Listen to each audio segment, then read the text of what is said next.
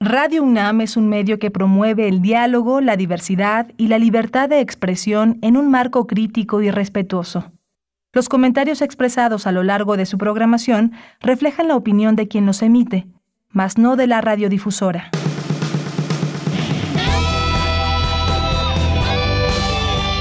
Prisma RU. Relatamos al mundo.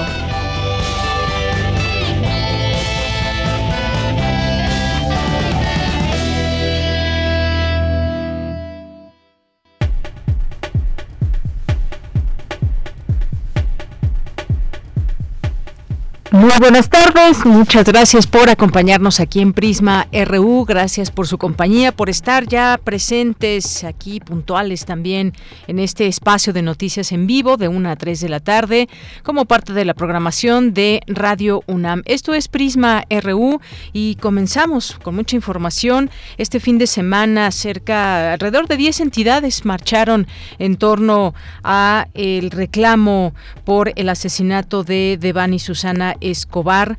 Han avanzado las cosas y en este sentido una necropsia ordenada por los padres de Devani no coincide con la que realizó la Fiscalía ah, y hay una investigación abierta en todo esto porque no se sabe a ciencia cierta, pese a que hay videos, pese a que se tienen ciertas informaciones, no se sabe hasta el momento, no lo han dicho las autoridades, qué fue lo que sucedió con esta joven. Un reclamo que no solamente, no solamente nos remite a la propia Devani, sino a los feminicidios y ataques a mujeres que se siguen padeciendo.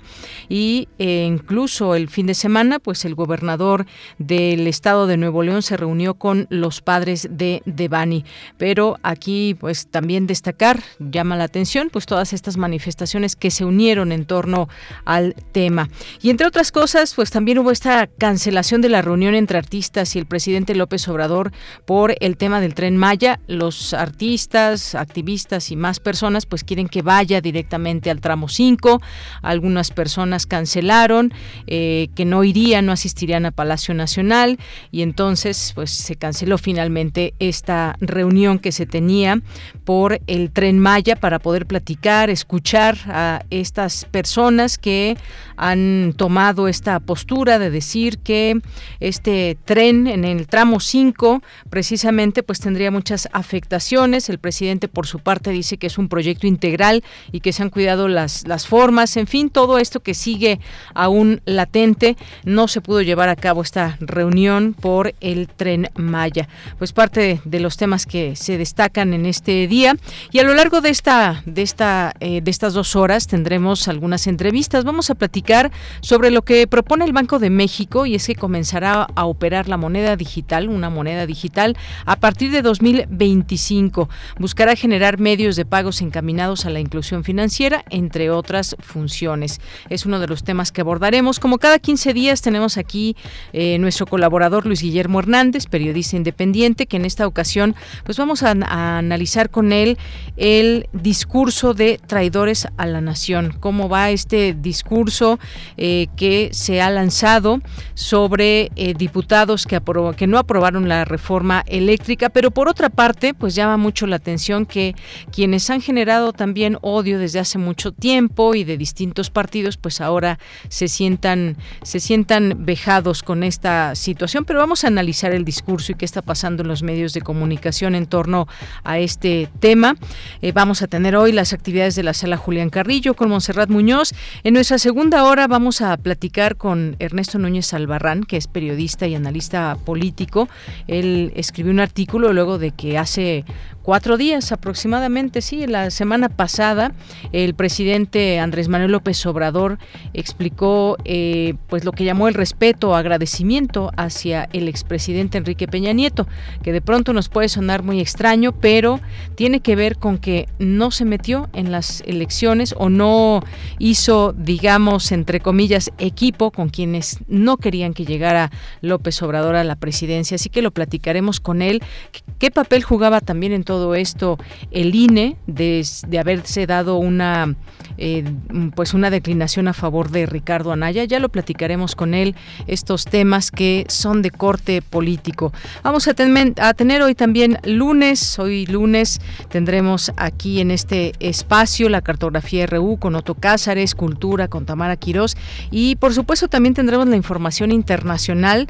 Eh, finalmente lo que se esperaba, Emmanuel Macron gana la presidencia de Francia. De nueva cuenta, otros cinco años, otros cinco años al frente de este país. Así que esto es parte de lo que platicaremos hoy, por supuesto la información universitaria de México y del mundo. Bien, pues es la una con nueve minutos y le acompañamos aquí en la producción Rodrigo Aguilar, Marco Lubián, eh, Denis Licea en la asistencia, Coco Montes en los controles técnicos. Aquí en el micrófono le saluda con mucho gusto de Yanira Morán y desde aquí relatamos al mundo. Relatamos al mundo. Relatamos al mundo.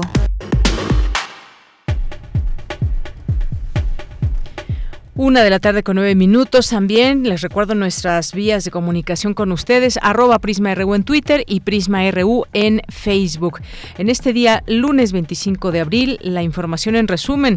La información universitaria, la Facultad de Ingeniería representa uno de los pilares en los que descansa el prestigio de la UNAM, aseguró el rector Enrique Graue al celebrarse los 230 años de la entidad. En el Instituto de Ciencias Nucleares se develó una placa en honor al doctor Rafael Navarro González. Otorgan el Premio Iberoamericano en Ciencias Sociales a Alexis Omar Cortés Morales, profesor del Departamento de Sociología de la Universidad Alberto Hurtado de Chile presentan el Atlas de Línea Ambiental del Golfo de México. Consta de 11 tomos y es una herramienta útil para la elaboración de políticas de uso racional de los recursos naturales. En la información nacional, la Secretaría de Educación Pública planea eliminar grados escolares del nivel básico e implementar seis fases de aprendizaje. El objetivo es dedicar más tiempo a los procesos cognitivos, sociales y culturales. El dirigente nacional de Morena, Mario Delgado, anunció que propondrá una consulta popular para que el pueblo decida si son enjuiciados los 223 diputados que votaron en contra de la reforma eléctrica como traidores a la patria. El Instituto Nacional de Estadística y Geografía presentó hoy el reporte de Centros de Justicia para las Mujeres en México 2021. Este estudio revela que el principal tipo de violencia sufrida de las mujeres en México fue emocional y la persona agresora más frecuente resultó ser la pareja o expareja. La Fiscalía Especializada en Feminicidios y Delitos contra las Mujeres de Nuevo León atrajo la investigación de la muerte de Devani Susana Escobar. Este lunes, alumnos de la Universidad Autónoma de Nuevo León realizaron un homenaje a Devani. La joven cursaba el tercer semestre de la licenciatura de Derecho. Y en la información internacional, como les decía, en Francia Manuel Macron ganó la reelección. Será presidente cinco años más. Hoy en la UNAM, ¿qué hacer y a dónde ir? Hoy es lunes de Gaceta UNAM y en su portada nos presenta el tema Sargazo, invade antes de lo previsto y con mayor volumen. En esta investigación especial podrás conocer cómo el sargazo afecta al medio ambiente y al turismo nacional, así como las causas que lo provocan. Además, podrás conocer todos los detalles de la reapertura de la librería Jaime García Terrés tras su remodelación, así como lo más relevante de la decimocuarta edición de la Fiesta del Libro y La Rosa, que se llevó a cabo de manera presencial el pasado fin de semana en el corazón del Centro Cultural Universitario. Consulta la Gaceta de la UNAM que se encuentra disponible de manera digital en el sitio www.gaceta.unam.mx. Te recomendamos la serie Habitare, Agenda Ambiental Inaplazable. Este espacio sonoro sustentable busca generar conciencia y acción sobre el cuidado del ambiente. Se difunde además el trabajo de investigación que realiza el Instituto de Ecología de la UNAM. La serie Habitare, Agenda Ambiental Inaplazable, se transmite todos los lunes en punto de las 16 horas a través de nuestras frecuencias 96.1 de FM, 860 de AM y en línea a través de nuestro sitio oficial www.radio.unam.mx. Otra opción sonora que no te puedes perder es la serie Conciencia, Psicología y Sociedad, una coproducción de Radio UNAM y la Facultad de Psicología de nuestra máxima casa de estudios. Hoy lunes 25 de abril abordará el tema Medicina Gráfica, Cómics para la Salud. Se contará con la presencia del doctor Rodrigo Penichamante, profesor de la Facultad de Psicología, quien hablará sobre las posibilidades del cómic en la difusión y el mejoramiento de la salud en el campo conocido internacionalmente como medicina gráfica. Sintoniza hoy, en punto de las 18 horas, las frecuencias universitarias de Radio UNAM. Disfruta de nuestra programación sonora y recuerda, la pandemia por COVID-19 aún no termina. Continuemos con las medidas sanitarias recomendadas para evitar un contagio.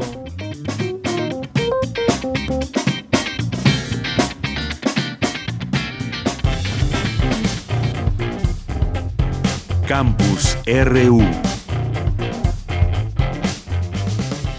Una de la tarde con 14 minutos entramos a nuestro campus universitario como todos los días, más o menos a esta hora.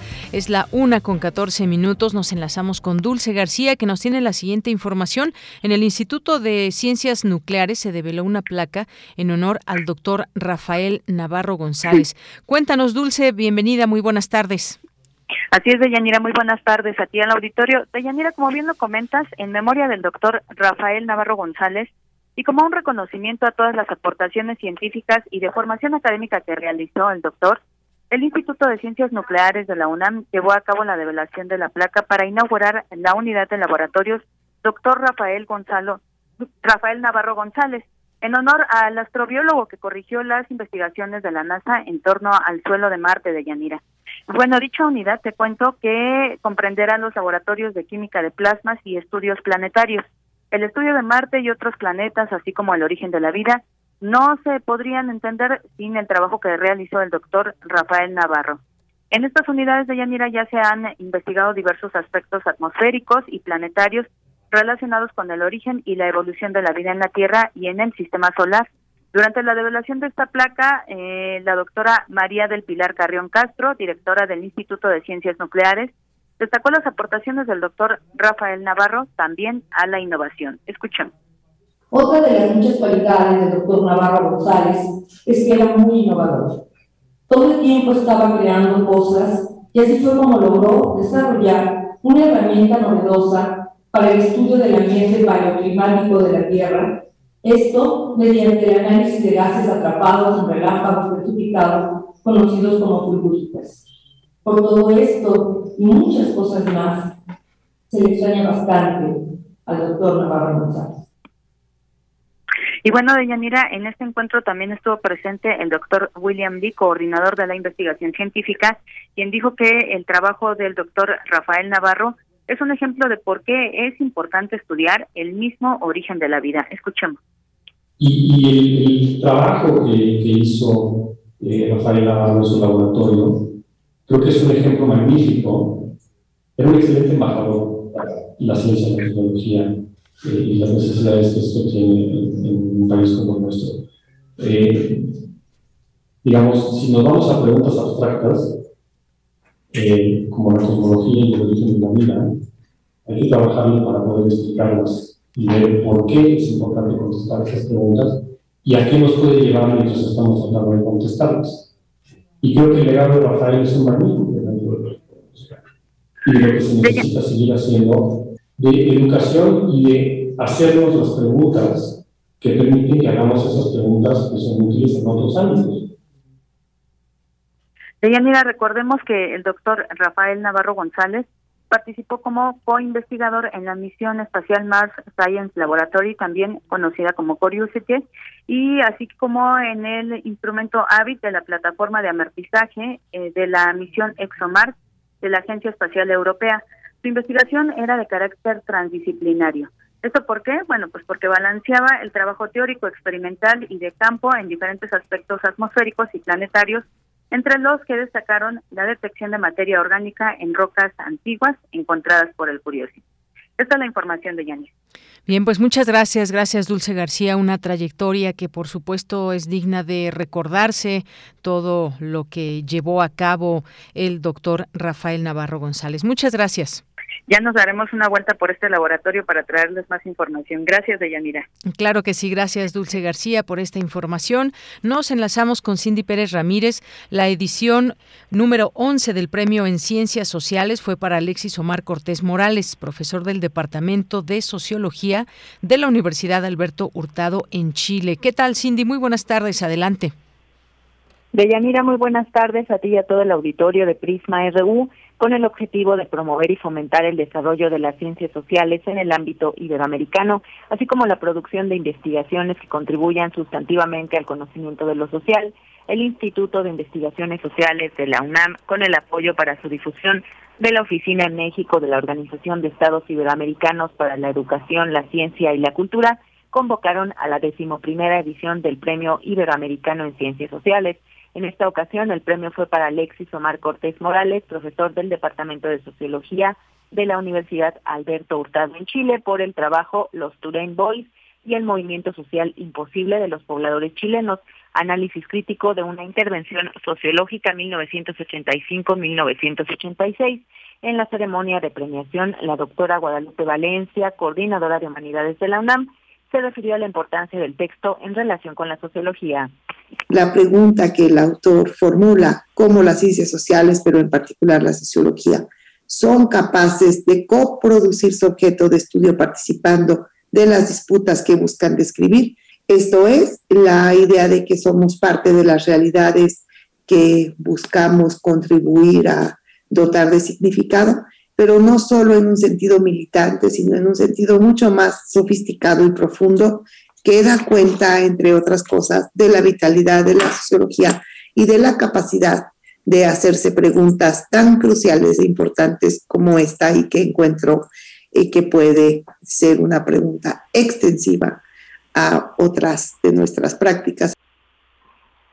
El trabajo plantea un problema de gran importancia. ¿Cuál ha sido y cuál debe ser el papel de las ciencias sociales en el desarrollo de las sociedades, tanto el contexto de las dictaduras latinoamericanas de los años 70 y 80 del siglo XX como en el mundo actual? Escuchemos al ganador Alexis Omar Cortés Morales.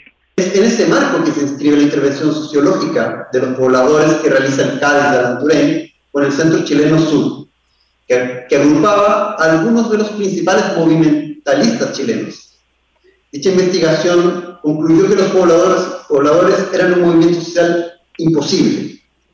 Por lo tanto, muchas de las expectativas que se depositaban en ellos eran infundadas. La pluralidad de acciones colectivas que se cultivaban en su seno hacían de los pobladores un actor fracturado y desarticulado.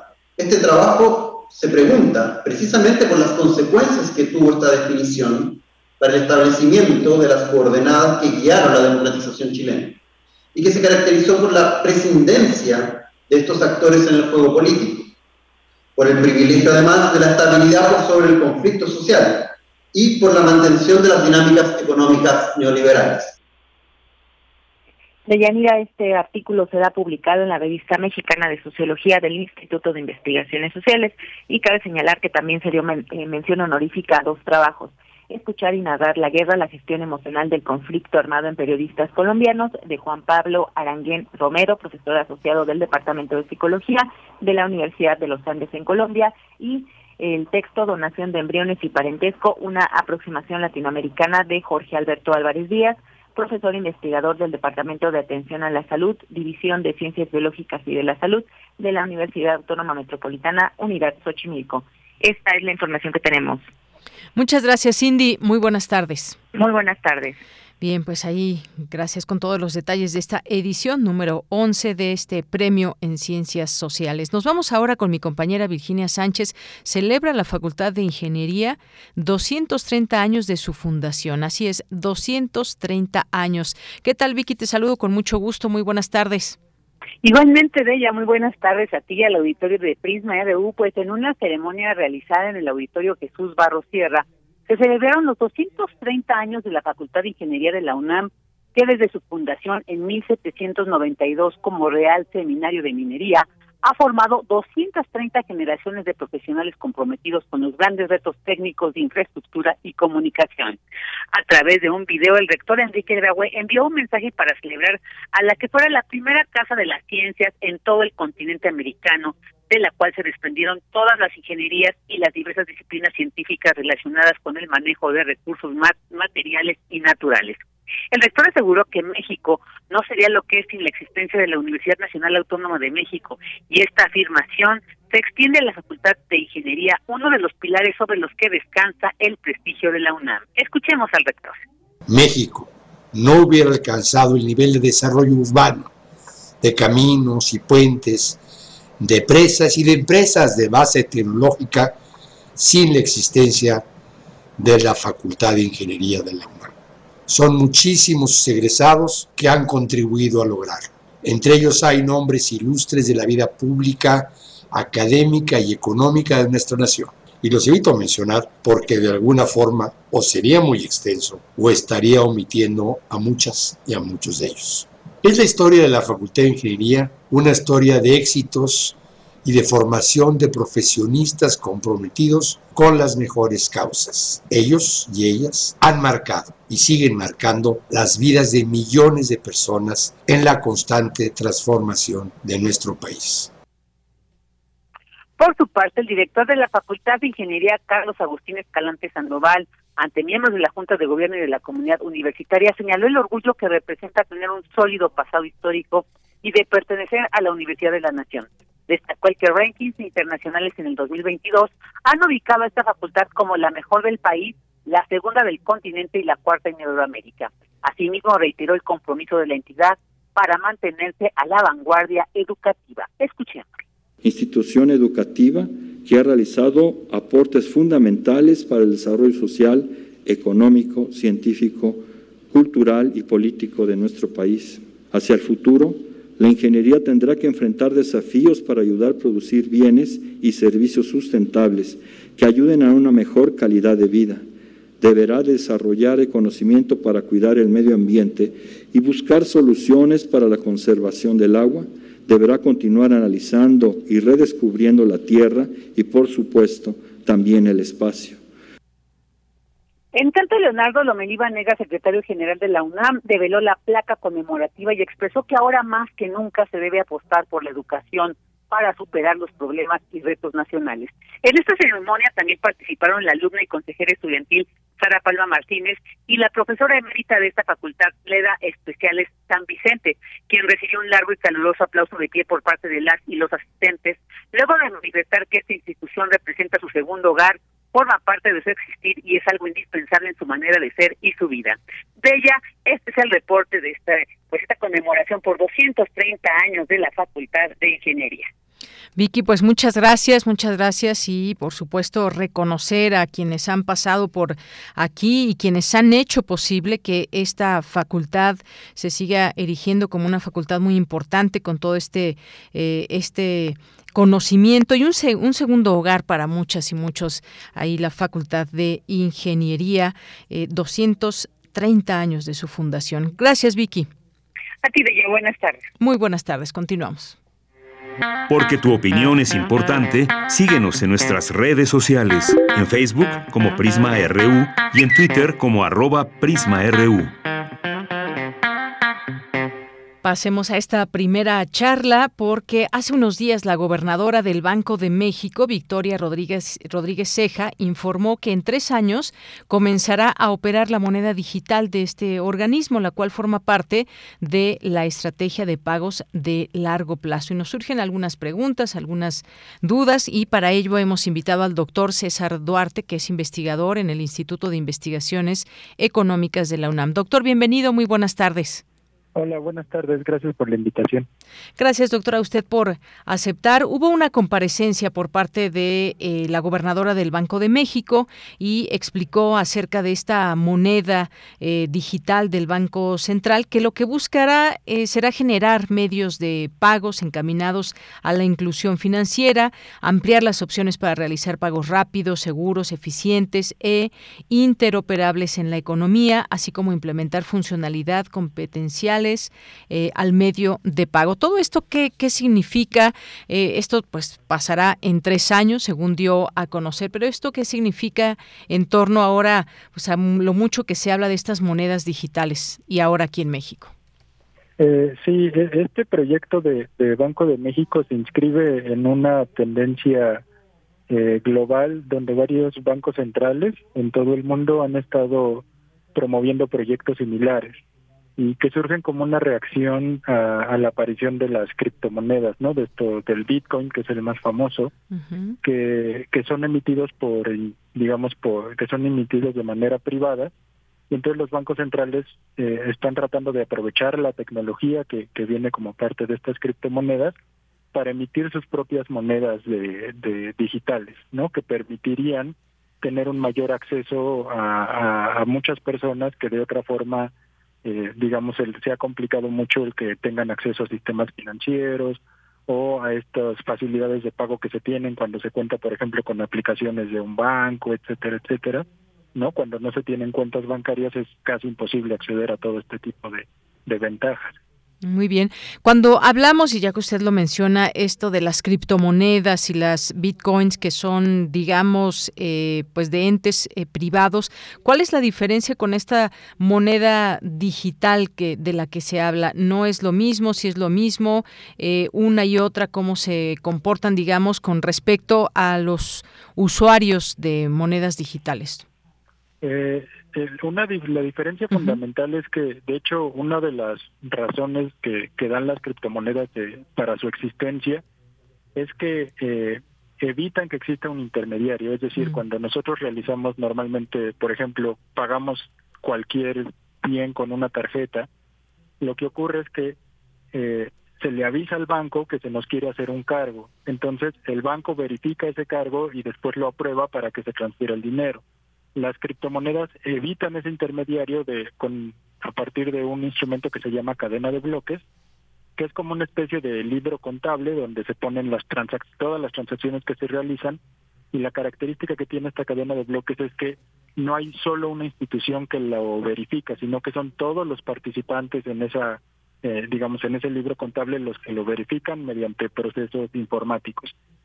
Y la, la diferencia con estas monedas de bancos centrales es que se regresa un poco hacia esa idea de que hay una institución, eh, digamos, central que, que verifica todas las transacciones, con la diferencia de que aquí ahora sería el Banco de México, o sea, ya no serían eh, los bancos comerciales que todos conocemos, sino el Banco de México, el Banco Central del gobierno mexicano, el que se encargaría de realizar todas esas transacciones.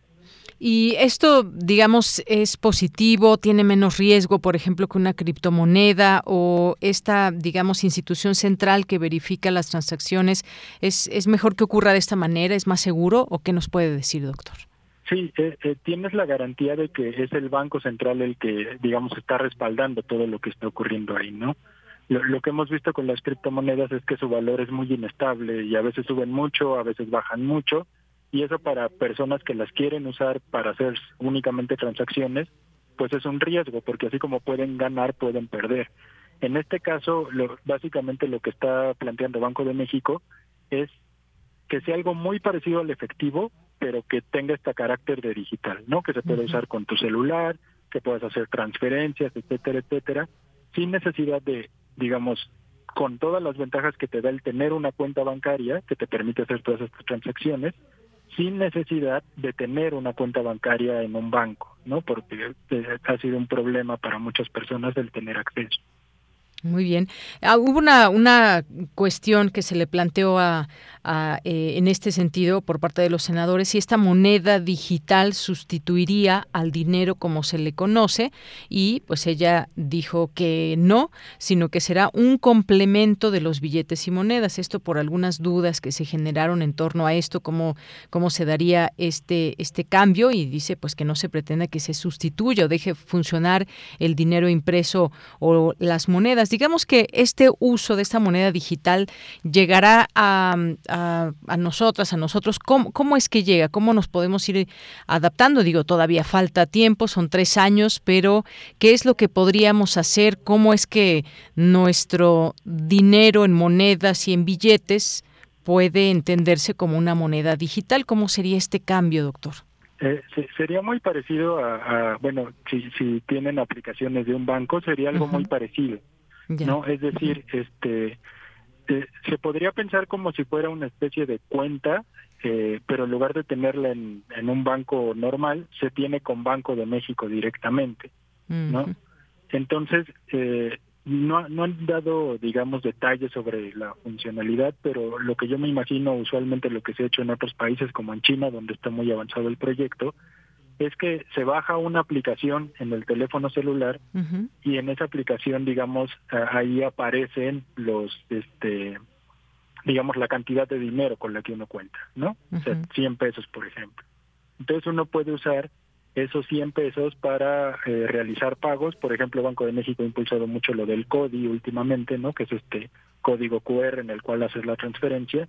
Entonces uno podría, por ejemplo, pagar de esa manera con la aplicación del teléfono celular o hacer una transferencia o incluso mandar ese dinero que tenemos así a, un, a nuestra cuenta bancaria en caso de que la tengamos.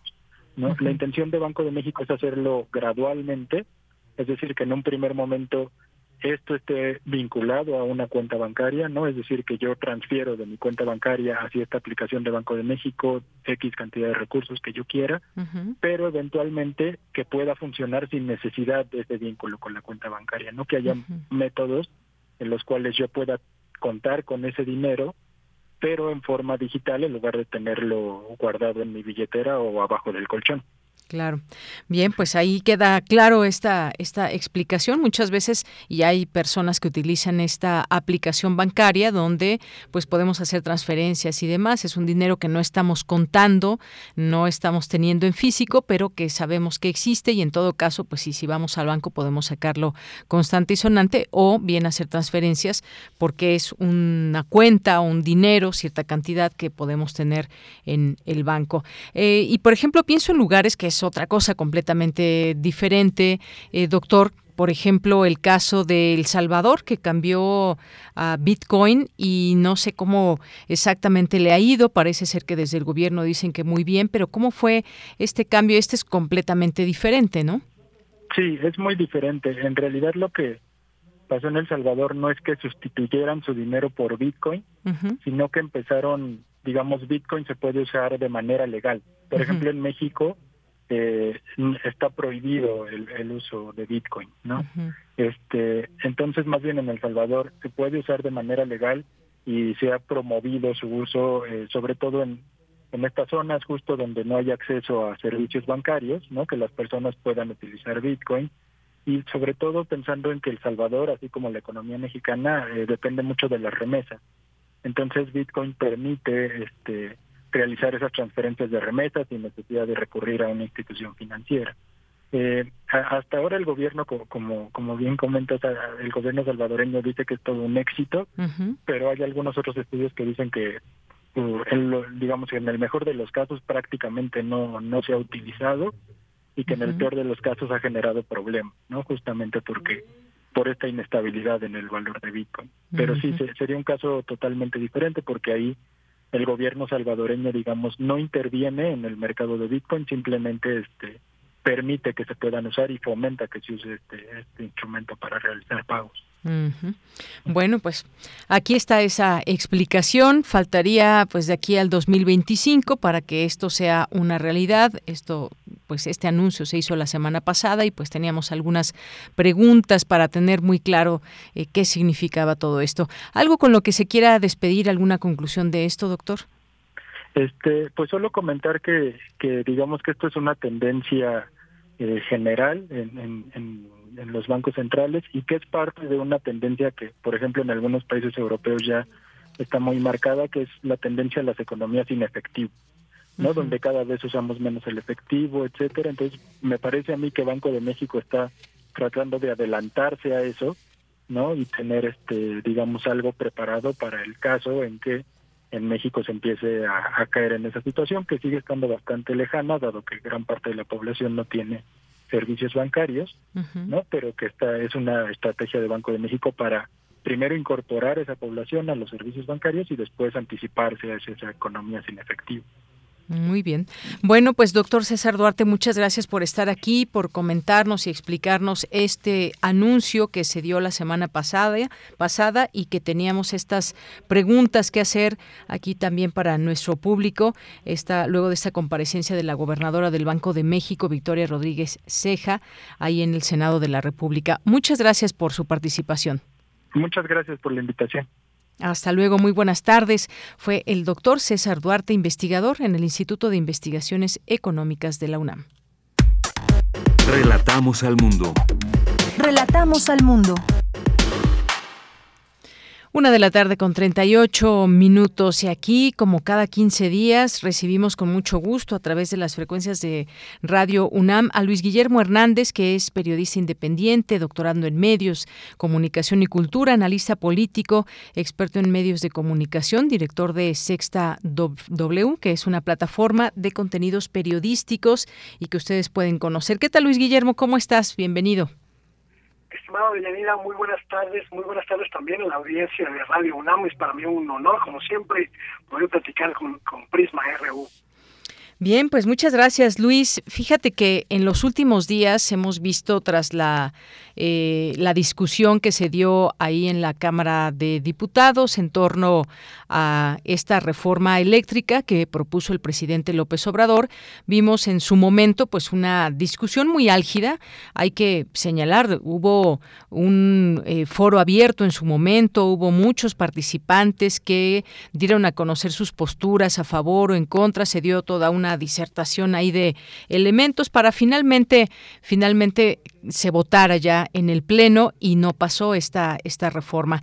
Tras ello, pues se se señaló a estos diputados que votaron en contra como pues traidores a la nación, eh, personas que habían votado en contra de los intereses de México, privilegiando intereses, por ejemplo, de empresas extranjeras. Vimos ahí algunos interlocutores incluso participando o acercándose a algunos, eh, algunos legisladores, por ejemplo, de el PRD, y todo esto pues se generó un discurso, un discurso que la oposición dice ahora es un discurso de odio contra ellos. Y pues vemos, por ejemplo, va por México, que presentó una denuncia contra el presidente, contra algunos líderes de Morena, por lo que llaman campaña de odio. Y a todo esto, pues también nos viene a la mente eh, de, no, no, podemos hablar de odio sin remontarnos también a otros momentos y demás, donde se han hecho campañas. Hay gente que dice campañas en contra en su momento del candidato López Obrador o ya como presidente y demás, pero al final de cuentas, pues son campañas de odio. Entonces, pues bueno, quería yo platicar contigo sobre, pues analizar este discurso que tenemos en medios de comunicación y ahora la oposición señalando que hay un discurso de odio en contra de ellos. ¿Qué te parece todo esto? Bueno, me parece que hay, hay, una, hay una desmemoria muy profunda, una desmemoria muy, muy significativa en una buena parte de la oposición no solo los políticos de oposición, sino también en la prensa, en los intelectuales que le son útiles a esa oposición, porque desde por lo menos el año 2000 hemos identificado de Yanira una, un discurso, una narrativa que busca no desarticular al adversario político, sino aniquilar al enemigo, al enemigo político, eh, hace referencia a otros momentos. Yo puedo hacer una lista realmente larga de todos los momentos en los que la oposición a las izquierdas ha pues utilizado el discurso de odio, ha utilizado eh, la polarización, ha utilizado la narrativa de adversario eh, para tratar de contener o en su caso destruir a, la, a, la, a, la, a las izquierdas. Remontémonos a, el asesinato de Paco Stanley, de Yanira, eh, la furiosa embestida mediática que sufrió Cuauhtémoc Cárdenas, responsabilizándolo por un crimen eh, en la Ciudad de México, que fue solo la cereza de un pastel que ya había sido probado pues durante sus campañas presidenciales hasta el momento en que alcanzó la jefatura de gobierno. Y después lo que ha ocurrido con el sucesor, eh, el líder de las izquierdas en México, López Obrador, pues han sido pues prácticamente 20 años de golpeteo, de estigmatización, de satanización, de demonización de su figura, de sus dichos, y eso me parece que tenemos que ubicarlo con toda precisión como un instrumento que la derecha utilizó para inhabilitarlo, para reducirlo y para contenerlo. Lo que hoy, lo que hoy eh, reclama la oposición eh, de derechas en México es simplemente el uso de adjetivos calificativos para una acción legislativa que ocurrió y que es adversa para eh, las mayorías, pero no se compara en nada a la creación de verdaderos monstruos que desde la derecha se, se procrearon durante las últimas dos décadas. Bien, pues sí, aquí varios eh, varios temas que, que, nos traes a la mesa. Sí, aquella ocasión en su momento, como hubo pues parecería como un acuerdo mediático, como mencionarlo, cuando fue el asesinato de Paco Stanley y que todo era culpa de Cuauhtémoc Cárdenas, cuando pues después se conocieron también las verdaderas causas ahí que había en torno a este asesinato. Hablas también de estas eh, izquierdas, por ejemplo, que han sido eh, pues atacadas de alguna manera. Y más recientemente, hay que recordarlo, en la pasada elección presidencial había un, un documental que finalmente ya no salió, pero que hubo por ahí mucha publicidad en contra del populismo y se le ponía la, se la imagen del hoy presidente López Obrador eh, junto con eh, quienes la derecha consideran dictadores como Fidel Castro, como el expresidente de Venezuela, eh, Hugo Chávez, entre otros. Y bueno, pues finalmente estas, estas campañas es para, pues para finalmente denostar, hacer eh, todo lo posible para que en su momento pues no llegara a la presidencia de la República. Como dices, esa desmemoria que hay y ahora pues enaltecen como los agredidos y demás. Más allá de ello, también hemos visto en las últimas horas, Luis Guillermo, que la dirigencia nacional de Morena anunció que realizará una consulta a la población para preguntar si desea que se inicie una denuncia penal por traición a la patria en contra de los legisladores que votaron en contra de la reforma eléctrica que propuso el presidente López Obrador. ¿Qué te parece? Esto no es como seguir también abonando a todo este tema de estarse acusando. ¿Qué te parece también esta, esto que propone Mario Delgado? A mí me parece, y lo digo con absoluta con absoluta franqueza, de uh y también lo digo con la coincidencia ideológica que me identifica con el movimiento de la Cuarta Transformación, me parece que es un asunto completamente estéril, completamente irrelevante en estos momentos. Cuando hay agenda mucho más grave, mucho más importante y mucho más imperiosa que el llevar a juicio político a quienes votaron en contra de la reforma eléctrica. Me parece que hay asuntos más importantes en los cuales la dirigencia de Morena tendría que ocuparse. Uno de ellos es contrarrestar la tremenda campaña de desinformación que rodea prácticamente todos los ámbitos de la cuarta transformación. Es un hecho, es un hecho que en, en la narrativa del día a día, pues la oposición ha logrado establecer un punto muy importante de, de, desinformación en torno del gobierno y de los actos del gobierno. Es urgente que eh, pues la, narrativa presidencial sea respaldada por, por, por eh, el partido eh, en el poder y no está ocurriendo.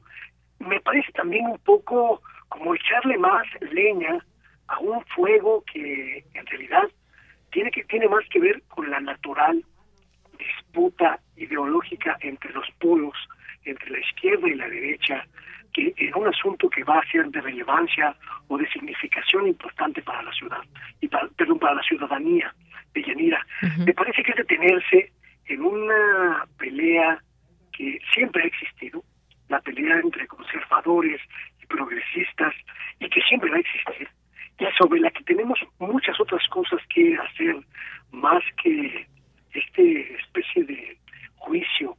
Eh, creo también y lo digo con mucha honestidad, el discurso de odio que las derechas han impulsado en México en los últimos cuatro años eh, ha sido muy dañino, pero sobre para las oposiciones. Solo por ponerte un ejemplo, un ejemplo muy reciente y que la gente que nos escucha eh, tendrá muy en la memoria. La campaña, la terrible, la creo yo sin precedentes campaña de demonización del doctor Hugo López Gatel. Lo llamaron asesino, lo llamaron, lo llamaron eh, de mil maneras durante estos últimos dos años de pandemia, creando una narrativa de que era irresponsable, directo y único de una pandemia que atacó a toda la humanidad.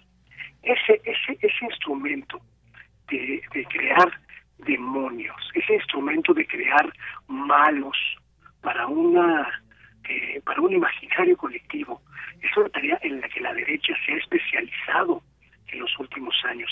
Y me parece que eso es lo que hay que contrarrestar y no las decisiones parlamentarias que finalmente pues forman parte del día a día de nuestro país.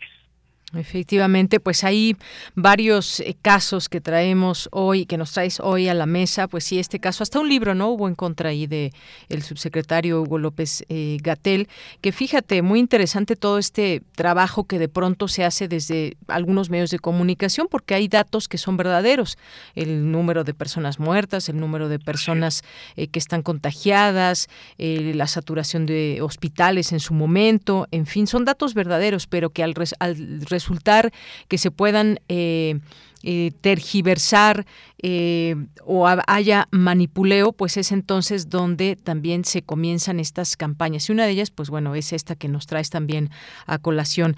Eh, pues bueno, esto es lo que tenemos. Y, fíjate, en esta denuncia que hacen algunos representantes de Va por México, que va dirigida al titular de la FGR, FGR, Alejandro Hertz Manero, se destaca que de conformidad con lo dispuesto en el artículo 421 del Código Nacional de Procedimientos Penales, tanto Mario Delgado, Citlali Hernández y el presidente López Obrador eh, serían penalmente responsables de las amenazas que públicamente han hecho en contra de legisladores. Bueno, pues prácticamente yo, yo he escuchado que se les ha llamado traidores a la patria, más allá de amenazas, pero pues señalan que son, ellos lo ven como amenazas.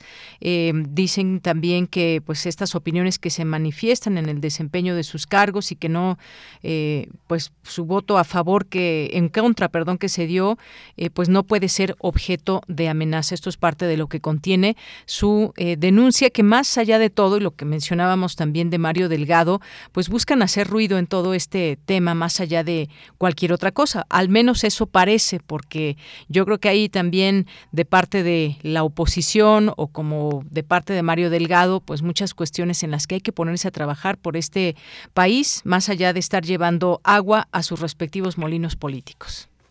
Me parece que hay una diferencia abismal, eh, entre decir un diputado traicionó a la patria al votar a favor de la industria privada energética global y decir López Obrador es un peligro para México y hay que impedir por todos los medios que llegue al poder. Me parece que hay en estas dos narrativas una diferencia sustancial. La diferencia entre la oposición ideológica y la exacerbación del odio hacia una hacia una persona. En esta campaña en la que yo también he participado como ciudadano de señalar abiertamente a los diputados, a las diputadas que decidieron no no respaldar la propuesta de retornar a la Comisión Federal de Electricidad la soberanía eh, en, el sector eléctrico. Hay una hay un componente que es muy importante, de Yanira, el componente de la sentencia social, que es algo que los diputados, que las diputadas, que prácticamente los políticos de nuestro país no están acostumbrados a padecer. La sentencia social que significa responder por sus votos, responder por sus actos políticos que afectan a las mayorías, que afectan a la ciudadanía que los eligió. Y me parece que ese es un asunto que debemos que debemos proteger, porque es parte de la normalidad democrática. Lo que no podemos proteger es que un político señale a otro y llame a lincharlo, llame a aniquilarlo, llame a, excluirlo por completo de todo debate, llame a impedir que tenga relevancia o que simplemente exista en el universo político mexicano, porque son dos asuntos completamente distintos. Y me parece, me parece que es muy importante que la gente defienda su derecho de Yanira a criticar, a señalar e incluso a sentenciar socialmente a los políticos que no le son favorables con sus votos. Me parece que eso es algo que debemos escapar, que debemos profundizar y debemos además normalizar. Pero también es importante hacerlo con reglas claras, en las cuales la sociedad tenga un, eh, una manifestación expresa de sus puntos de vista, pero también que haya un, una normalidad que nos permita no, no llegar al extremo al que se llegó en estos últimos años, como de calificar de demonio, de asesino a, un político, a un servidor público, ¿no? Bien, pues Luis Guillermo, muchas gracias como siempre, como cada 15 días que te tenemos en este espacio para hablar de algún tema, algún tema político, algún tema candente y bueno, pues en esta ocasión este que podría dar para para más porque el discurso de odio que puede venir desde muchos lugares, pues habrá que cerrarle la puerta. Muchas gracias por estar aquí con nosotros, te esperamos en 15 días. Muchísimas gracias por la oportunidad. Para mí es un privilegio. Muy buenas tardes. Muy buenas tardes, hasta luego. Gracias a Luis Guillermo Hernández, periodista independiente, experto en medios de comunicación y analista político. Continuamos. Sala Julián Carrillo presenta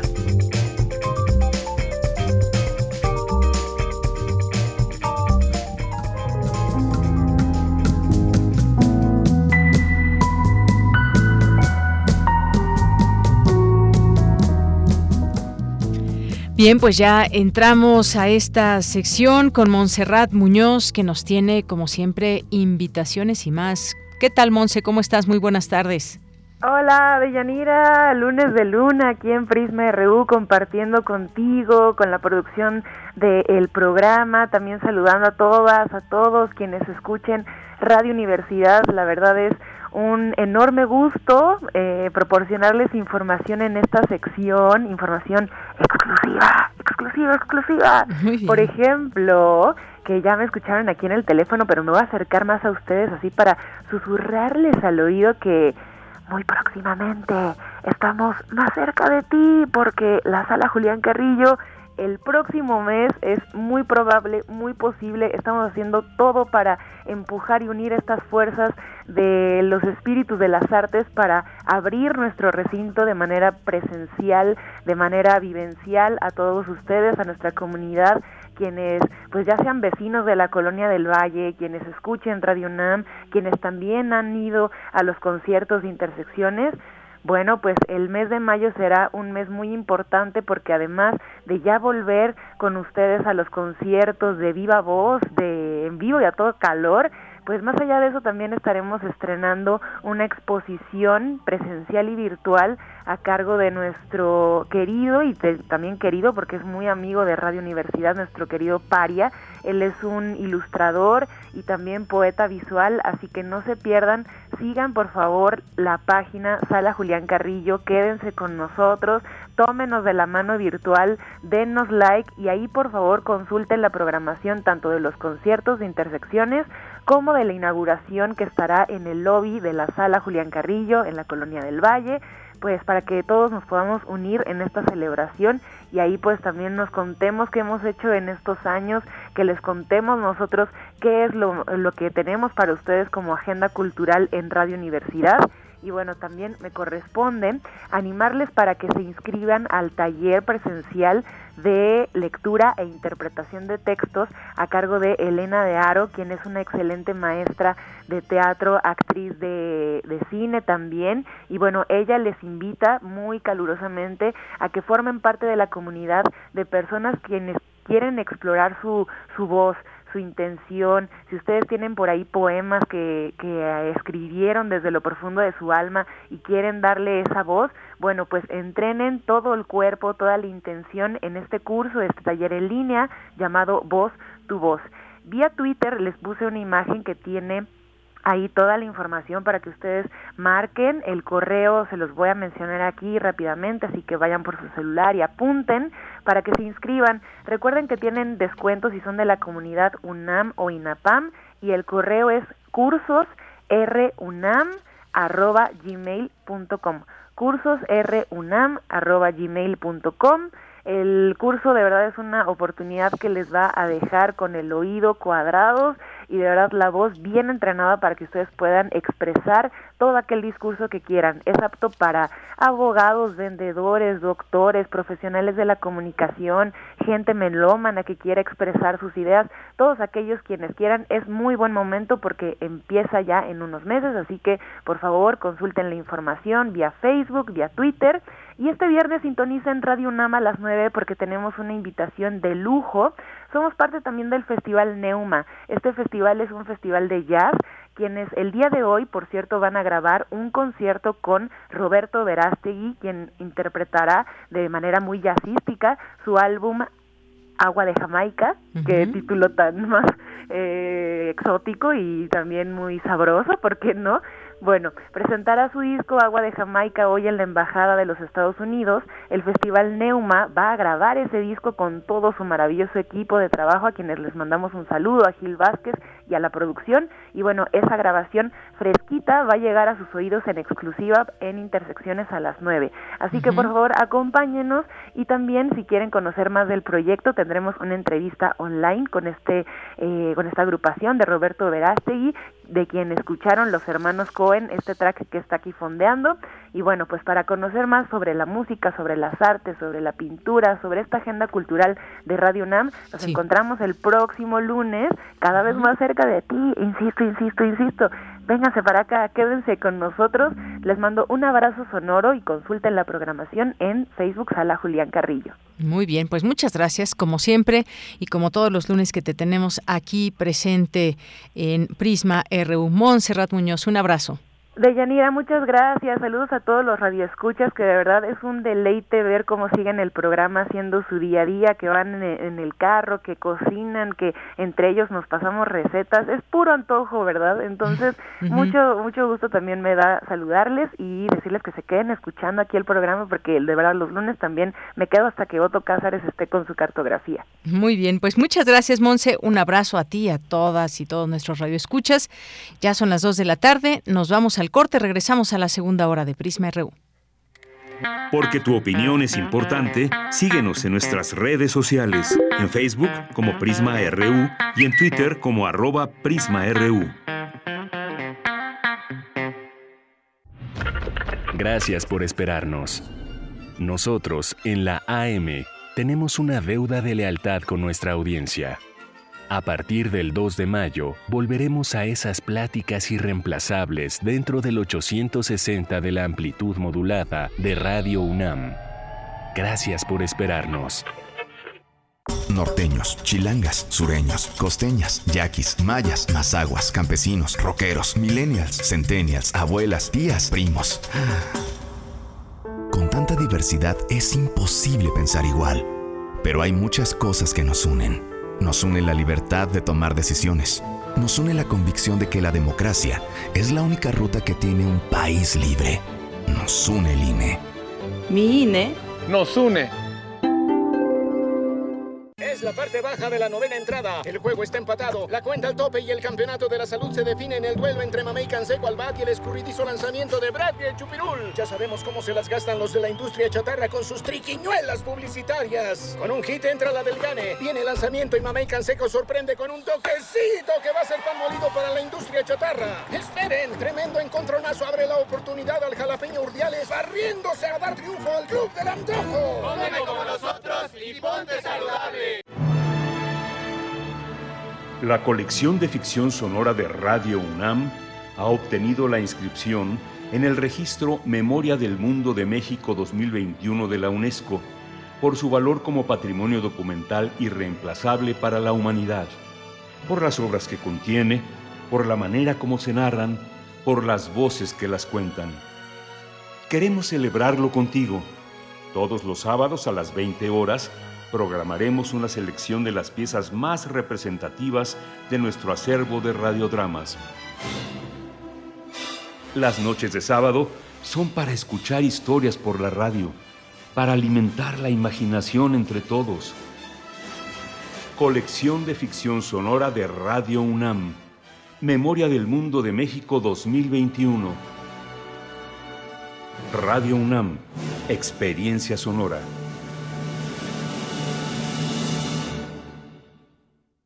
Cosmos. Entramado de lo que existe. Bucle del impulso y la ruina. ¿Dónde termina la devastación? Cultura UNAM, a través del Museo Universitario del Chopo, invita a la exposición Espiral para Sueños Compartidos. Arte, comunidad, defensa y resistencia Instalación en gran formato por la artista colombiana Carolina Caicedo. A partir del 29 de enero. Galería Central del Museo Universitario del Chopo. Enrique González Martínez, número 10, Santa María la Ribera. Miércoles a domingo de 11.30 a 18 horas. Cultura UNAM.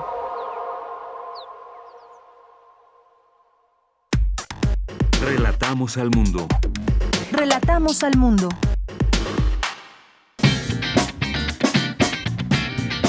Mañana en la UNAM, ¿qué hacer y a dónde ir?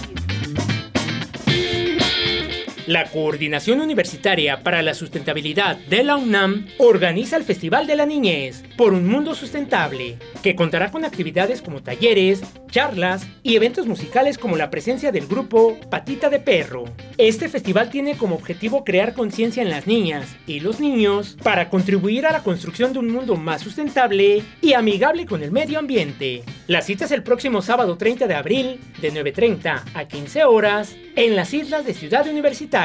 Para mayores informes consulta las redes sociales de la Coordinación Universitaria para la Sustentabilidad de la UNAM.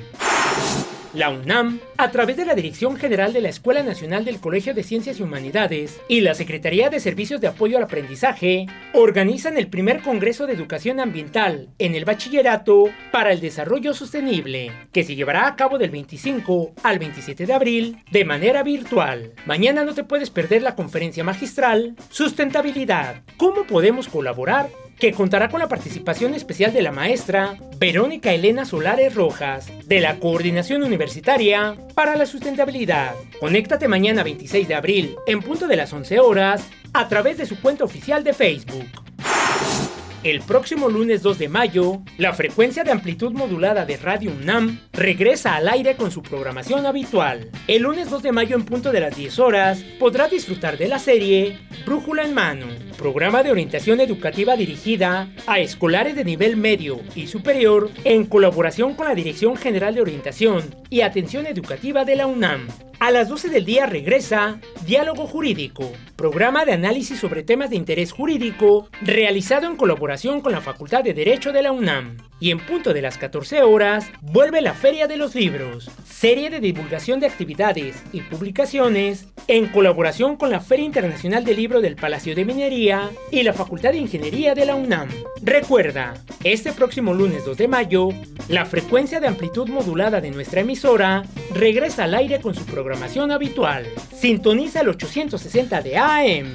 Y recuerda, no bajemos la guardia frente a la COVID-19. Para Prisma RU, Daniel Olivares Aranda.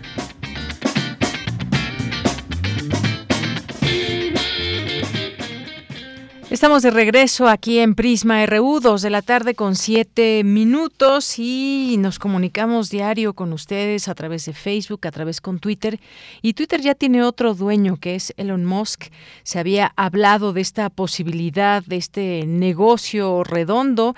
¿Y qué es lo que se encuentra o qué es lo que hace tan atractivo a Twitter? ¿Se, se lo imaginan? ¿Qué significado tiene el todos estos millones, miles de millones de datos que se recopilan alrededor del mundo de nosotros, que nosotros al inscribirnos, al abrir estas cuentas, damos nuestros nombres y damos, damos una serie de cosas que pues se vuelven dinero también para quienes son dueños de estas eh, redes eh, digitales. Acciones de Twitter suben 4% entre informes de que aceptará la oferta de compra de Elon Musk, pero le digo, ya se acaba de concretar según AFP, la agencia, esta, eh, eh, pues esta compra ya por parte de Elon Musk. Las acciones de Twitter pues se sumaron a las ganancias recientes y se había hablado de 54.20 dólares por acción en efectivo que valora la compañía en alrededor de 43 mil millones de dólares. Finalmente la compra se hizo por 44 billones, billones de dólares, es decir, 44 mil millones de dólares. ¿Se imaginan ustedes esta cantidad, lo que significa el comprar eh, eh, esta red tan importante, una red social muy utilizada por pues millones y millones de personas que decíamos y en donde pues somos un número en cuestión de verlo de una manera más fría. Pero ¿qué hará Elon Musk con Twitter, la persona más rica del mundo que acaba de comprar una de las plataformas más influyentes y para qué? Pues ahí vamos a ir respondiendo estas preguntas poco a poco. Este, esta red eh, Twitter de la conversación, la personalidad del nuevo dueño ha provocado un enorme debate y varias tendencias globales. Hay quien cree que Musk llevará a la compañía a nuevas metas. Hay quien cree que la única alternativa es huir para siempre de Twitter y hay pocos que no se pronuncian. Esto eh, se escribe desde El País. Jordi Pérez Colomé es lo que escribe, pero es probable que el futuro sea algo más templado, es lo que menciona. El discurso del propio Elon Musk sobre Twitter es que lo compra para mejorarlo, no por dinero ni por influencia. ¿Le creemos?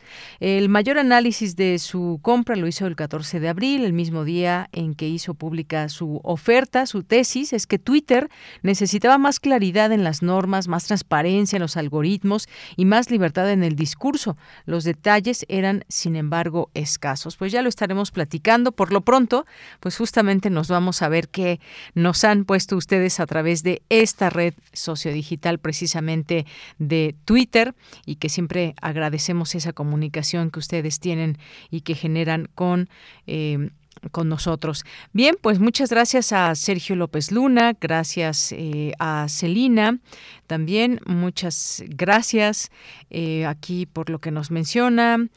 José Luis Sánchez, muchas gracias. Buen inicio de semana, nos dice. No estoy de acuerdo con el periodista Luis Guillermo no empeñarse en enjuiciar a más de 200 diputados y que la mayoría son plurinominales. No les importa cómo se burló eh, cuando le recordaron que las urnas le cobrarían su traición. Urge desaparición de plurinominales. Muchas gracias, José Luis Sánchez. Eduardo Mendoza también, muchas gracias. Perfecto para conectarse el lunes. Mayra Q, muchas gracias. Eduardo Mendoza, muchas gracias también. Gracias eh, también por aquí a Jorge Morán Guzmán, que nos dice la desinformación, la manipulación, el incentivar el odio se presenta en todo el mundo, no solo en México. Veamos el caso de la guerra Rusia-Ucrania.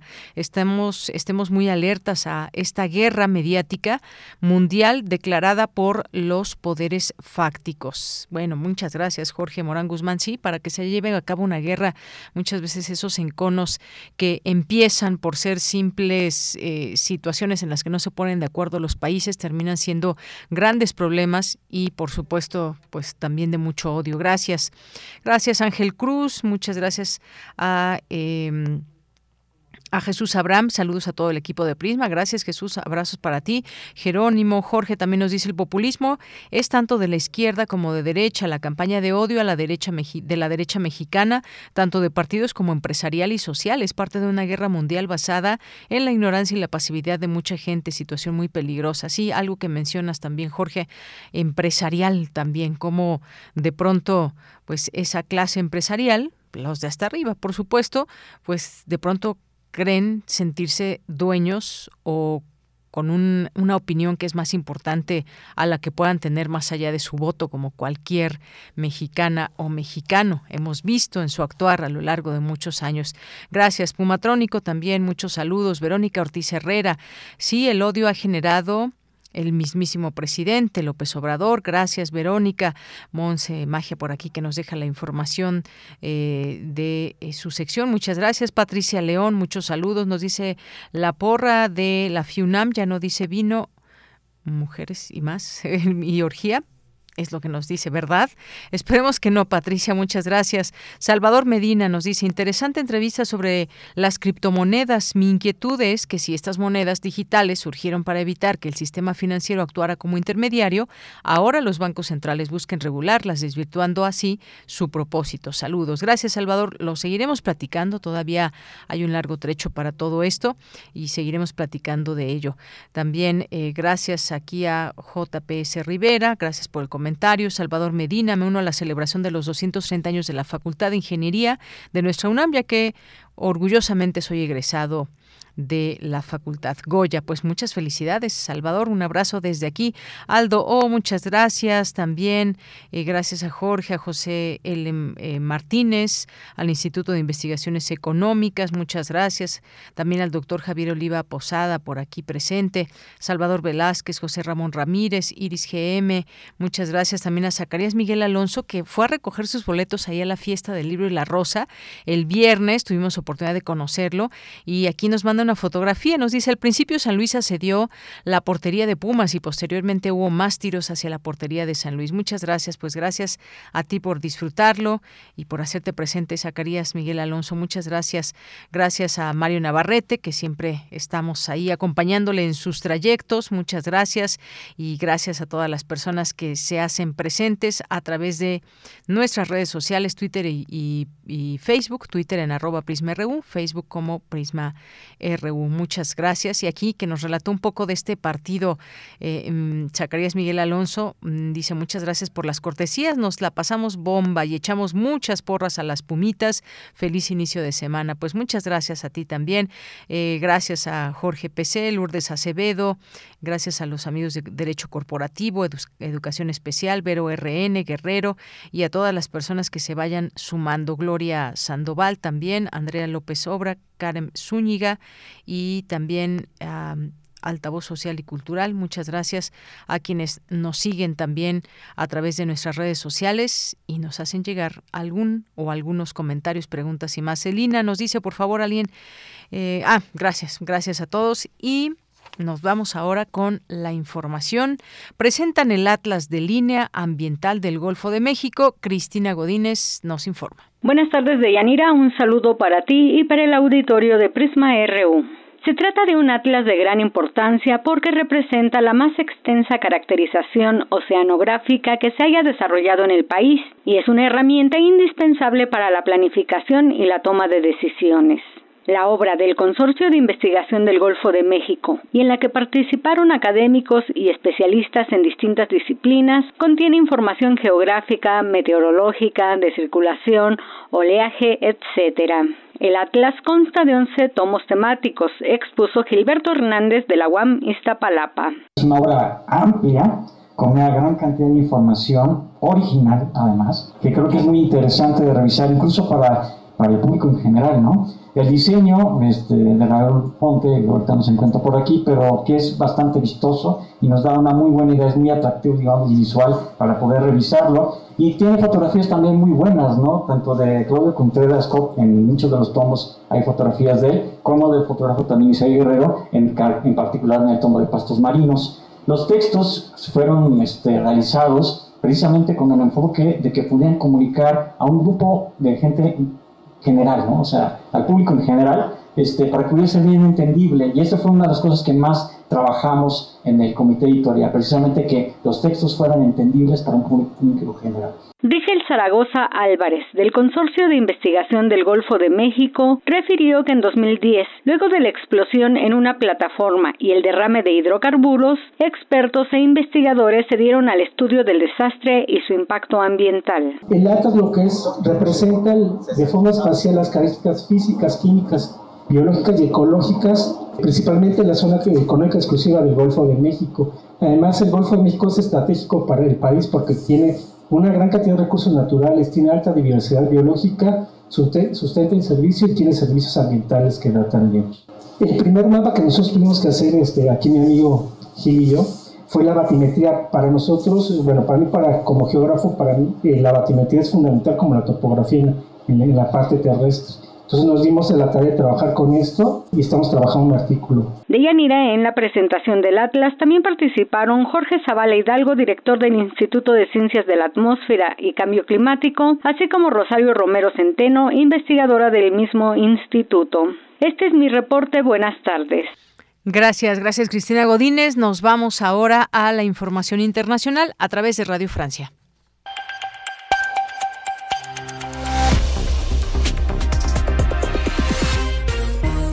Bienvenidos a este flash informativo de Radio Francia Internacional. Vanessa Lotron lo hace en los controles. Hoy es lunes 25 de abril y vamos ya con las noticias. Andreina Flores.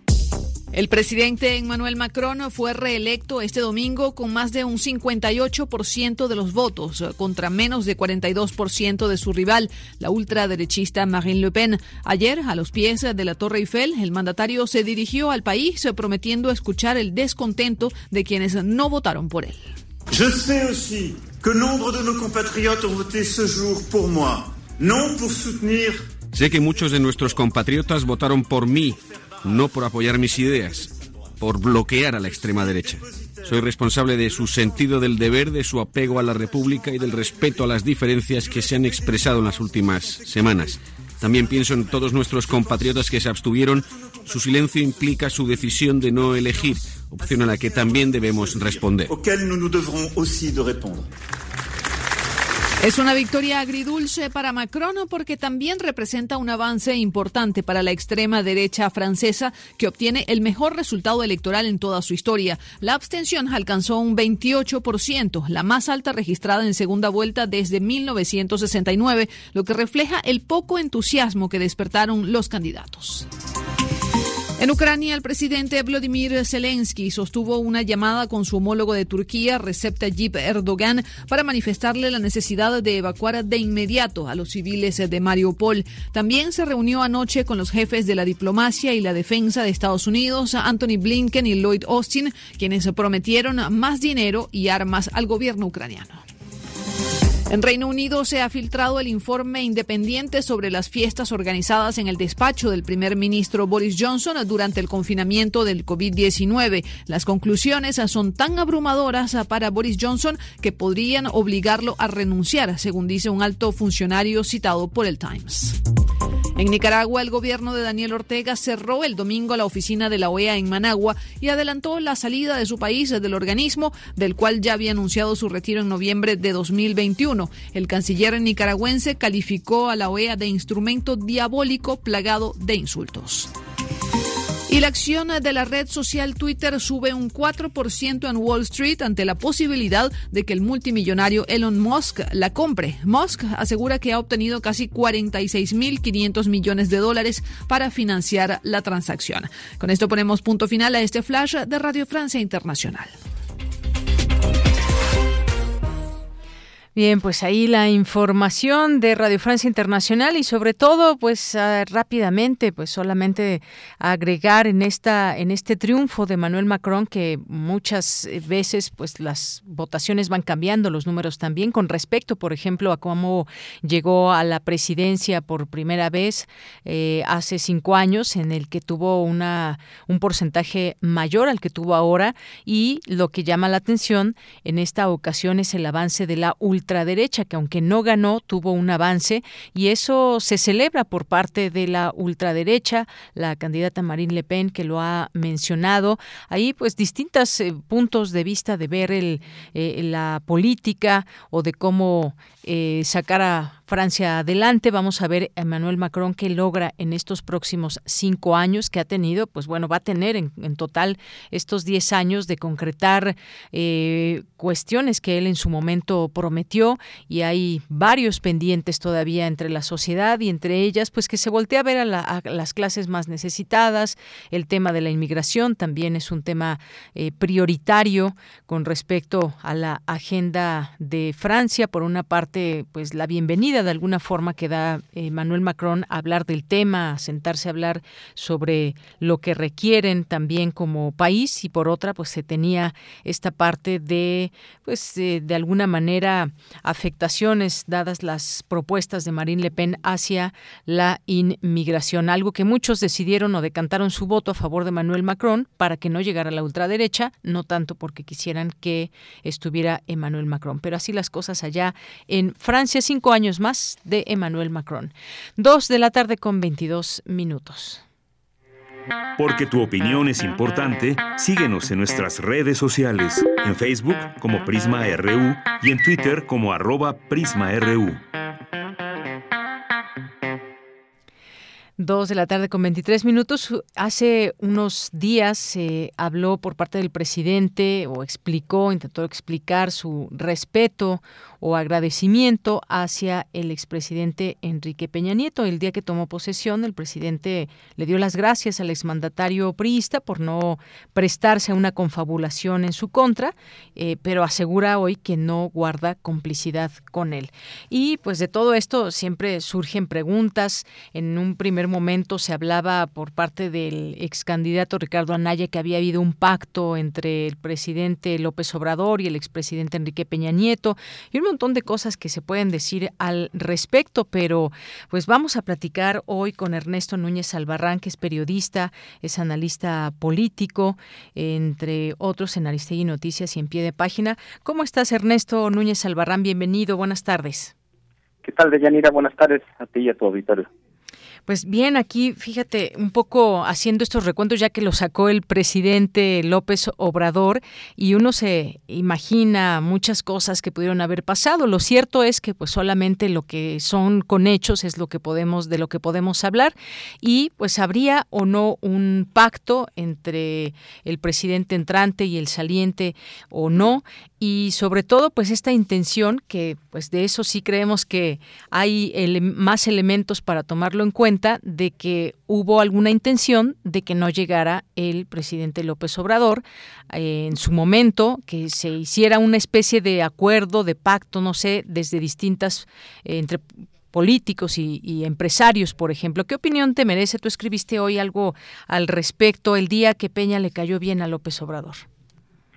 Pues sí, mira, más que más que opinión, es un texto de análisis eh, sobre un poco retomando hechos. Fíjate que yo me acuerdo de Yanira que a mí me tocó en esa época de mayo de 2018, a mí me tocó cubrir justamente esa gira de, de Andrés Manuel López Obrador, entonces candidato, y estábamos en una gira en Veracruz, terminando un meeting en Songolica, eh, presidente, se le, bueno, al, candidato entonces, se le preguntó sobre unas declaraciones que había hecho Javier Lozano, que como Javier Lozano con una historia muy rara, porque él había, había estado en el panto del tiempo, en ese momento formaba parte del equipo de campaña de José Antonio Lítez, y Javier Lozano había dicho que había admitido que había habido presiones a mí para que renunciara a la candidatura para apoyar a Naya. Entonces le preguntó a López Obrador y López Obrador hizo un comentario bastante largo en esa una muy accidentada entrevista, ¿no? Al final de un meeting en medio de muchísima gente. Sin embargo, el hoy presidente se explayó en sus declaraciones, relató como un grupo de empresarios eh, que él decía que habían sido organizados por Diego Fernández de Ceballos y Vicente Fox, habían reunido con Ricardo Anaya para su, para pedirle que le bajara al tono de sus declaraciones contra Peña Nieto. Recordarás eh, de Yanire y recordará el auditorio que Ricardo Anaya todo el tiempo en su campaña estuvo diciendo que él iba a meter a la cárcel a Peña y él no iba a permitir la corrupción y no sé. Eh, que era parte un poco de su de intentar posicionarse en las encuestas porque Ricardo Anaya pues nunca nunca pasó de segundo lugar de hecho uh siempre le llevaba 10 15 puntos de ventaja. Entonces eh, y le decían que se que, que le bajara esas declaraciones para propiciar un acuerdo con el PRI López Obrador relata ahí y él dice que un amigo suyo le reveló los nombres de los empresarios que habrían participado en esa reunión y mencionó ahí pues a varios empresarios muy importantes como Germán Larrea de Grupo México, como Alberto Valleres de Grupo Val, Alejandro Ramírez de Cinépolis, Eduardo Tricio de Grupo Lala y Claudio X González de Berlizquiac. Y, y, en ese mismo, en esa misma declaración, López Obrador nos, nos dijo a los reporteros que estábamos ahí que eh, como parte de esa misma estrategia, uno de estos empresarios había ido a ver al presidente Peña Nieto para sugerirle que ayudara a esa confabulación que impidiera el triunfo de López Obrador en las elecciones del primero de julio. Eh, según López Obrador, según le dijo el amigo de López Obrador, Peña Nieto se habría negado a eso. Y López Obrador nos, nos hizo la siguiente declaración, que la leo textualmente. Dice, lo importante fue lo que le respondió Peña al amigo que me lo contó. Le dijo, mira, estos que me acusan de ladrón, de ratero, ahora me vienen a pedir que me robe la presidencia para que no llegue Andrés Manuel. Fíjate cómo son de chuecos. Y remató López Obrador su declaración diciendo, hasta me cayó bien Peña Nieto. Eh, esta declaración de López Obrador la hizo el primero de mayo de 2018. Fíjate cómo desde entonces, dos meses antes de las elecciones, López Obrador ya hablaba de esta intento de confabulación de algunos empresarios para tratar de conseguir una candidatura común. Lo cierto de Yanira es que eh, efectivamente, eh, digo, colegas y, que cubrían esas campañas y estaba muy en el ambiente, recordarás, esta posibilidad de que hubiera como un candidato de unidad eh, del PRI, del PAN. En ese momento todavía estaba compitiendo Margarita Zavala como candidata independiente. Eh, y existía esa sugerencia, de hecho la portada del Reforma de ese día justo daba cuenta de eso y decía, le sugieren a Naya eh, unidad o una cosa así, ¿no? sugieren un, un único candidato. López Obrador, obviamente, en su estrategia política, hizo la revelación de lo que él sabía al respecto, eh, un poco para decir, miren cómo se quieren volver a unir para frenarme.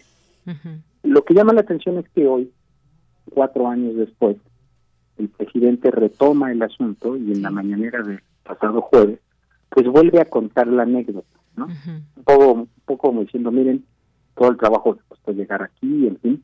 Pero a mí sí me pareció interesante, eh, cuando yo escuché esa declaración del presidente en la mañanera, pues irme como a la fuente original, que es el propio López Obrador, pero el López Obrador de hace cuatro años, cuando habló de esta confabulación, incluso dando nombres de personajes que habían participado y todo.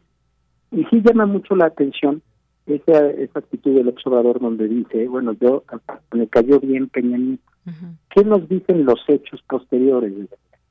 Que el 3 de julio, justo dos días después de que López Obrador ya había ganado, había arrasado en las elecciones, Peña Nieto le abre las puertas de Palacio Nacional, le hace un recorrido por Palacio Nacional y comienzan en ese momento una muy tersa transición, larga, porque en México dura cinco meses este, este periodo de transición, pero siempre en una relación muy cordial entre el presidente entrante y el presidente saliente. Y luego el primero de, de diciembre de 2018, el presidente hace eh, abre su discurso con un agradecimiento al presidente, donde dice, eh, le dice, hemos padecido ya el atropello antidemocrático de un, de un presidente que se mete a las elecciones. Valoramos que el presidente en funciones respete la voluntad del pueblo.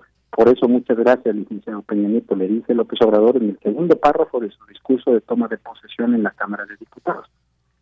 A esto, te, a esto habría que agregar un tercer elemento, que es, sí. si te fijas siempre ante la sugerencia o pregunta de si va a juzgar a Peña Nieto, el presidente siempre ha dicho que no es su fuerte la venganza, una serie de cosas, en algún momento, en una entrevista con Carmen Aristegui, en noviembre del 2018, le dijo que iba a promover una consulta. Efectivamente, se llevó a cabo esa consulta del juicio al presidente, pero lo cierto es que pues todo esto, todas estas acusaciones que le hacían a Peña Nieto de corrupción, el tema de la Casa Blanca, en fin, muchos casos que propio López Obrador durante el sexenio de Peña Nieto siempre puso en la palestra, lo cierto es que hoy son expedientes que están olvidados. ¿no? Ya no digamos como expedientes judiciales que nunca se abrieron, sino incluso como temas de su discurso. Pues sí, llama la atención y es interesante recordar, ¿no? Por eso esta remembranza de esas declaraciones que se hacían y de este agradecimiento que, pues ya para algunos se puede se pudo haber convertido en una especie de impunidad para el expresidente y para todo su, su equipo. Efectivamente, pues eh, estamos en un terreno de esas posibilidades. Hay cosas que sin duda son hechos y son declaraciones que ahí están, que las dijo el propio presidente López Obrador y cosas que, que vimos. Está, eh, pues el ya llegar a la presidencia y esta, digamos, un poco tersa entrega de la presidencia de la República al que, al que llega. Y, el presidente López Obrador dice por no haber intervenido en las elecciones como hicieron sus antecesores, a quienes ha señalado también en muchas ocasiones, sobre todo a Fox como haber traicionado la democracia o al propio, eh, al propio Felipe Calderón eh, de haberle hecho eh, fraude y bueno, pues obviamente todo un aparato que estuvo de acuerdo con ello. Y, nos preguntamos, bueno, aquí están estas declaraciones, pero dentro de este terreno de las posibilidades, nos imaginamos qué hubiera pasado si realmente se hubiera logrado algún acuerdo, porque de que no querían que llegaran algunos, algunos representantes eh, políticos, eh, empresarios, pues eso es un hecho. Cada quien tiene la posibilidad en torno a su voto, pero más allá de en torno al voto, ¿qué hubiera pasado si hubiera, se hubiera dado esa alianza? Esa, posibilidad, pues nos quedamos ahí con los escenarios imaginarios que podamos tener, Ernesto, pero interesante traerlo a colación porque efectivamente hay un escenario en donde el presidente pues no ha querido investigar a la propia figura del expresidente Enrique Peña Nieto, pese a que, por ejemplo, está por ahí lo, este, Lozoya o algunos, eh, algunas personas, Rosario Robles, por supuesto, que permanecen aún en la cárcel. Sí, la verdad es que mira, ahí hay una situación muy muy paradójica de Yanira, porque por un lado, pues aquí, ahorita ya mencionamos a dos de altísimo nivel en el gobierno de Peña Nieto, Rosario Robles, que está en prisión, y Emilio Lozoya, que está recibiendo este trato preferencial por eh, aceptar ser testigo colaborador, ¿no? Y estamos viendo dos tratos muy distintos si uno ve lo que ha pedido Rosario Robles, lo que alega Rosario Robles de cómo fue presa injustamente con una serie de, irregularidades en su proceso y cómo ella sí está en una en una cárcel eh, sometida digamos a lo que implica perder la libertad y además con unas posibilidades de defensa muy muy eh, muy leves digamos y en cambio Lozoya que decidió colaborar eh, pues recibiendo un trato distinto ¿por qué? porque Lozoya y aquí está, digamos, el tercer personaje en disputa de que el propio López Obrador ha puesto sobre la palestra de 2018, que es Ricardo Anaya. Ricardo Anaya, el ex candidato panista, pues hoy no puede pisar México, no puede presentarse ante las audiencias del juez, porque corre el riesgo de ser aprendido por un proceso en el que Emilio Lozoya lo ha señalado. Entonces sí es muy interesante ver, revisar el 2018 y ver dónde está hoy cada personaje. ¿No? Peña Nieto con una libertad absoluta y pues yo diría prácticamente con este respeto que le tiene el presidente y agradecimiento. Por otro lado, ¿dónde está Lozoya? ¿Dónde está Rosario Dobles? ¿Y dónde está Ricardo Anaya? Entonces sí es muy interesante ver cómo cada, cada uno de esos actores de ese momento electoral de 2018 está hoy en una situación bien distinta, dependiendo prácticamente de una cosa, de qué tan bien o mal le caen al actual gobierno. Y eso es quizá la parte que nos debe dejar más lecciones, ¿no? Porque ahí se ve pues donde todavía hay un pues un uso político de la justicia y de todo el aparato de justicia. Entonces, creo que es interesante el propio y la verdad es que el propio presidente nos pone a revisar el pasado y nos pone a hablar de estos temas porque este es un asunto que él volvió a abrir la semana pasada. Lo ha mencionado en muchas mañaneras, pero a mí sí me llamó mucho la atención tal la, la manera en, tal como lo comentó el, el, el jueves en la mañanera, ¿no? este tema de Efectivamente, bueno, pues ahí todo este tema que pues analizas en este eh, en este texto. Y pues por último, ya nada más para cerrar, ¿qué hubiera pasado también con la autoridad electoral? No olvidemos que pues es un INE que también se ha fortalecido a lo largo de, de los años y no solamente pues tiene que pasar por esas decisiones que pudieran haberse dado entre políticos o empresarios, sino que también una autoridad electoral que tendría que y que fue vigilante en esta elección, Ernesto. Sí, fíjate que aquí hay una gran diferencia que vale la pena. Yo no lo destaqué en el texto porque no me parecía que era tema, pero ya que le preguntas. Cuando López Obrador acusó, por ejemplo, fraude en 2006, él mencionaba incluso a las autoridades electorales. Y a mí sí me a mí sí me llamó la atención para bien, de decir, que ahora que el presidente hizo este comentario el jueves, habló de una confabulación entre personajes, entre, entre actores políticos, con empresarios, pero no metió a la autoridad electoral, lo cual me hace pensar y la verdad creo que bueno, que el presidente tiene claro que la elección de 2018 se tuvo en términos de organización, pues una organización impecable en el que la en el que no tiene nada que reprocharle a la autoridad. Incluso te diría, cuando la autoridad electoral en aquel momento llegó a ver que algunos empresarios querían meterse a desbalancear el terreno, actuó. Te menciono dos casos. Uno, cuando se bajó aquel spot, recordarás, de la reforma educativa, donde aparecían los candidatos eh, protagonizados por niños, no sé si te acuerdas de ese spot. Ese spot lo mandó bajar la autoridad electoral porque consideraban que desbalanceaba y que, el empresariado se estaba metiendo de manera ilegal a querer influir en el voto.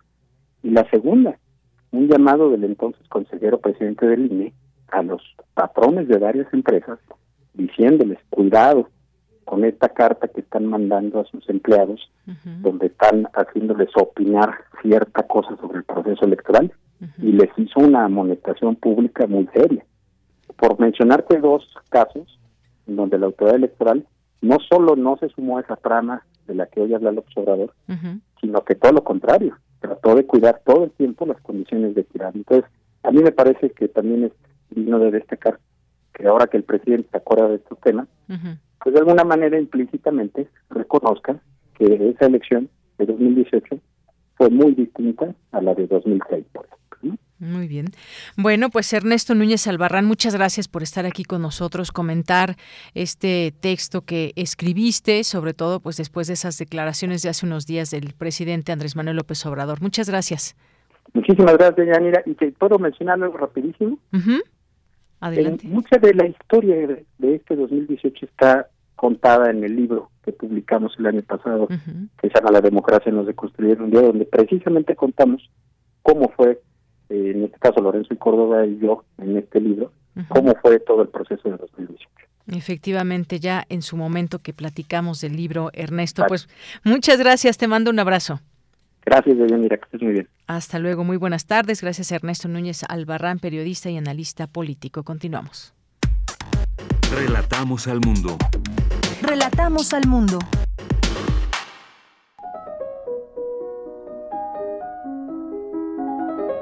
Cartografía RU con Otto Cázares. Bien, pues ya está listo Otto Cázares y su cartografía RU. Te recibimos como siempre con mucho gusto, Otto. Adelante. Gracias, Deyanira. Encantado de saludarte. Encantado de saludar a nuestros radioescuchas. En esta ocasión voy a hacer un comentario que he titulado La razón del mal y la única arma de construcción masiva que se le opone, el oído feminista.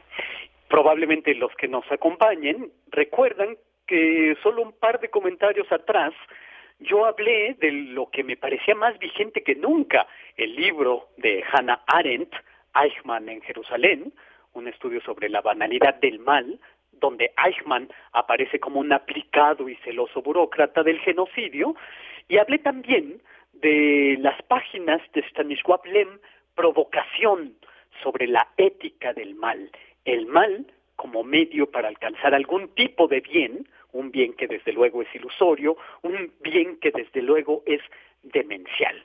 Bueno, eso para eh, suscitar la memoria de quienes nos escuchan. Yo comienzo de este modo por aquella imagen de Devani Escobar a la orilla de la carretera, una imagen que congeló para siempre un signo secreto. Esa imagen es el instante antes, y esa imagen, creo, nos produce una insondable tristeza. Devani de pie a la orilla de la carretera es una imagen cargada de conocimiento trágico. El fotógrafo, el conductor de un taxi, queda desde luego invisible. Solo su ojo permanece. Perdónenme. Su mirada nos ofrece ese instante antes.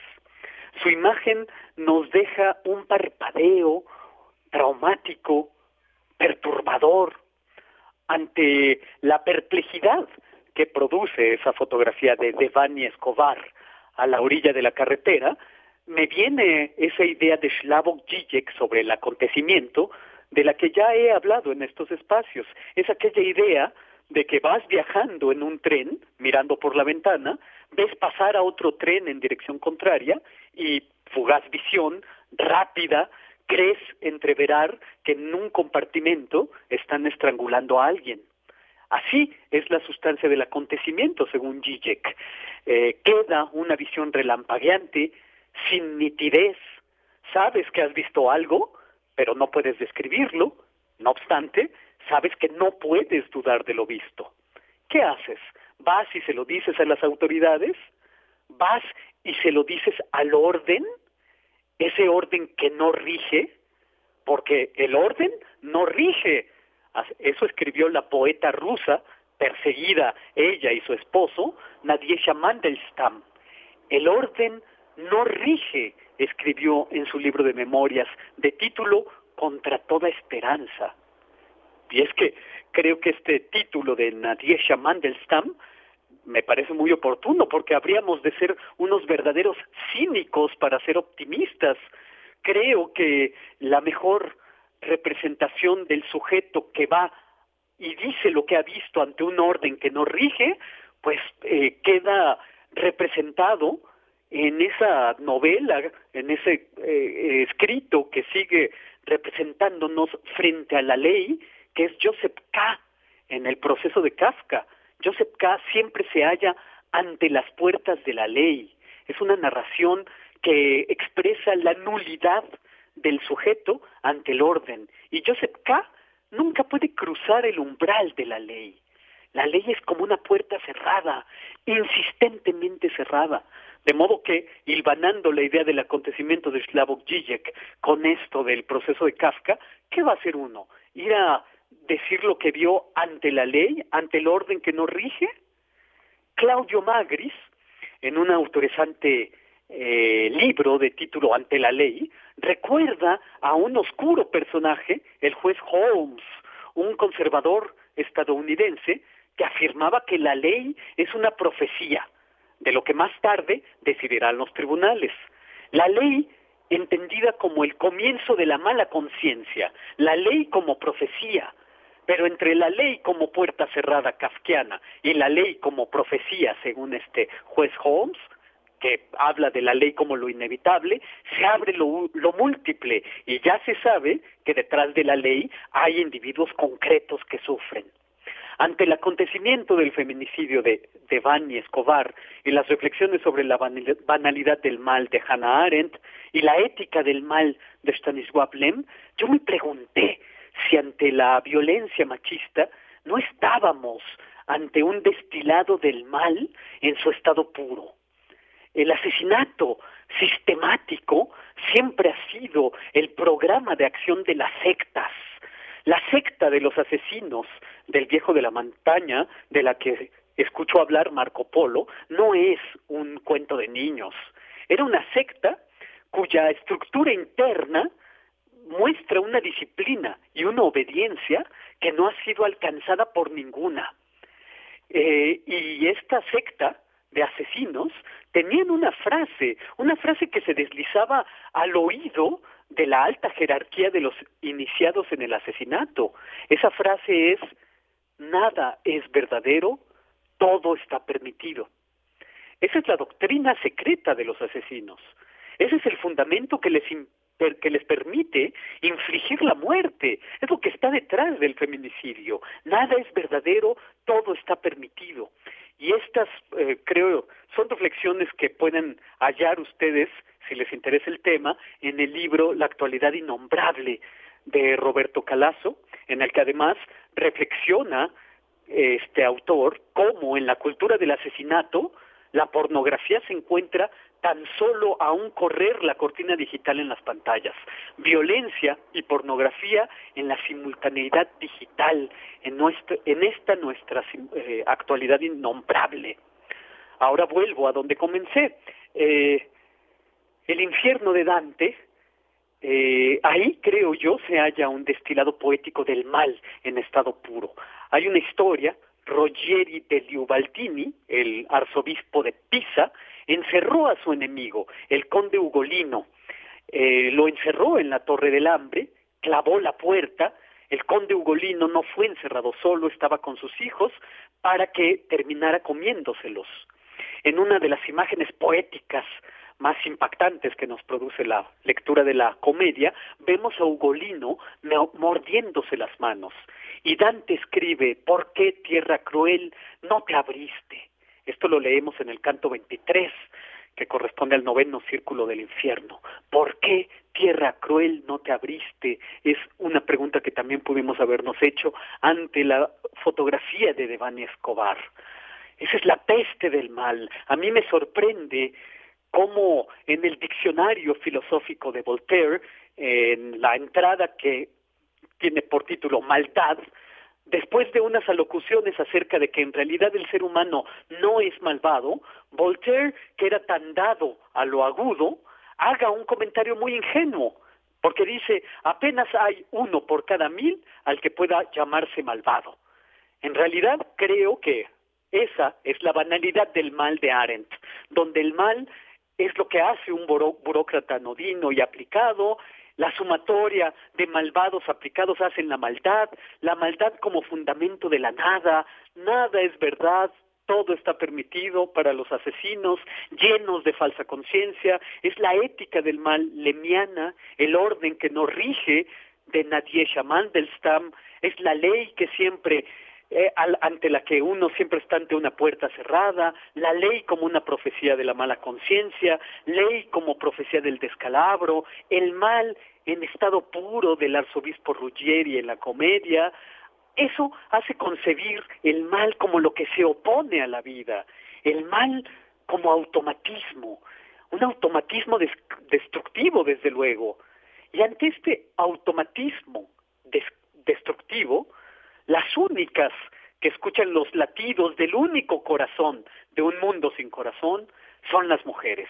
Es el oído de las mujeres, su percepción de lo que contraría a lo automático, su percepción de lo que contraría a lo maquínico, a lo banal, a lo que se hace porque así es y no queda más remedio. Bueno, su oído es el organismo que contrasta con el automatismo y esa creo yo, es la única arma de construcción masiva que nos queda.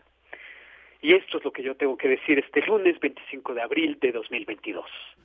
Bien, Otto Cázares, pues muchas gracias, gracias por estas palabras y reflexiones en torno pues a todas estas voces, este oído feminista. Muchas gracias. Encantado, y hasta terminé temblando en mi alocución. Les mando un abrazo muy fuerte. Muy sensible todo esto. Muchas gracias. Un abrazo para ti también. Hasta, luego. Hasta pronto. Cultura RU. Bien, pues nos vamos ahora a Cultura con Tamara Quiroz. Adelante, Tamara. Yanira, como siempre es un gusto saludarles a través de estas frecuencias. Nos acercamos al final de la transmisión y para iniciar la semana les queremos compartir una opción literaria publicada por Debate. Se trata de Mi nombre es Brony, escrito por Bronislaw Sagbert, quien con seis años de edad sufrió un cambio profundo y violento cuando el ejército nazi invadió Lodz en septiembre de 1939. Las medidas drásticas de los nazis por extirpar a los judíos llegaron al extremo de aislarlos físicamente. El gueto de Lodz, donde se estima que más de 200.000 judíos habrían sido encerrados y de los cuales solo sobrevivieron alrededor de 877, se convirtió en el segundo más grande de Polonia y uno de los más herméticos. Este libro es un recuento en carne viva de Brony, un hombre de ahora casi 90 años, como uno de los sobrevivientes de esa miseria y su recorrido junto a su familia por distintas partes del mundo hasta asentarse en México. A lo largo de estas páginas avanzamos por los recuerdos que atañen a escenas de la vida cotidiana dentro del gueto, como hambrunas, epidemias, crueldad, trabajo esclavo y horrores incomprensibles. Pero también eh, hay en estas páginas luminosidad. Seremos testigos de el cariño y la esperanza de los padres de Brony que hicieron todo tipo de sacrificios para que sus hijos se mantuvieran con vida. Al respecto, conversamos con Bronislaw Sagbert, protagonista y escritor de Mi nombre es Brony. Muy buenas tardes, Brony. Buenas tardes. Bienvenido a este espacio radiofónico. Gracias por tomar la llamada. Brony, queremos dar difusión a la publicación Mi nombre es Brony, editada por Debate. Queremos que el auditorio de Radio UNAM conozca más de este libro. Me gustaría empezar acerca de, de estas memorias. ¿Qué se siente eh, hacer esta retrospectiva de un hecho que forma parte de la memoria colectiva, pero que es su versión? Bueno, es fue muy, ¿cómo decirlo?, emocionante en cierta forma para mí volver a revivir hechos que pasaron hace más de 70 años y los cuales viví de niño y ahora de, pues de adulto, ya de, viejo, estar reviviéndolos otra vez. Claro, en este recuento, Brony, hay varias, varias anécdotas. Una de ellas me llama la atención y que tiene que ver con, con mucho, mucho de su historia de vida. ¿Qué hay con la comida? Hay una parte del libro, dentro de los relatos, en donde usted comenta que su padre, sus padres, se quitaban el bocado prácticamente para alimentarlo a usted y a su hermano, disminuían su porción para compartirles a ustedes un poco más de comida y veo que junto a su esposa abrió una repostería para personas con diabetes. ¿Por qué una repostería de este tipo? Bueno, eso sí fue una casualidad porque teníamos una tienda de, pasteles, hacíamos pasteles.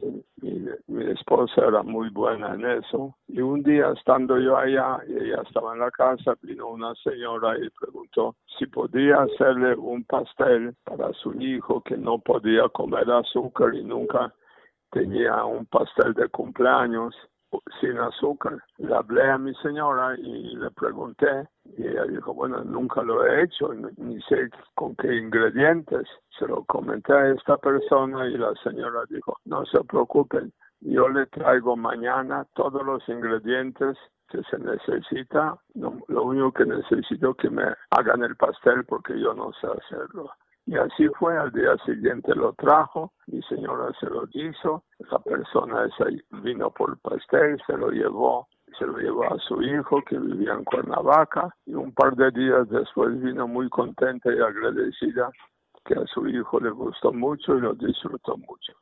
Y ahí salió la idea, bueno, si no hay ese tipo de pasteles en el mercado, nosotros hacemos pasteles, ¿por qué no hacemos unos sin azúcar que pueden ser para diabéticos? Y así se originó lo de la pastelería.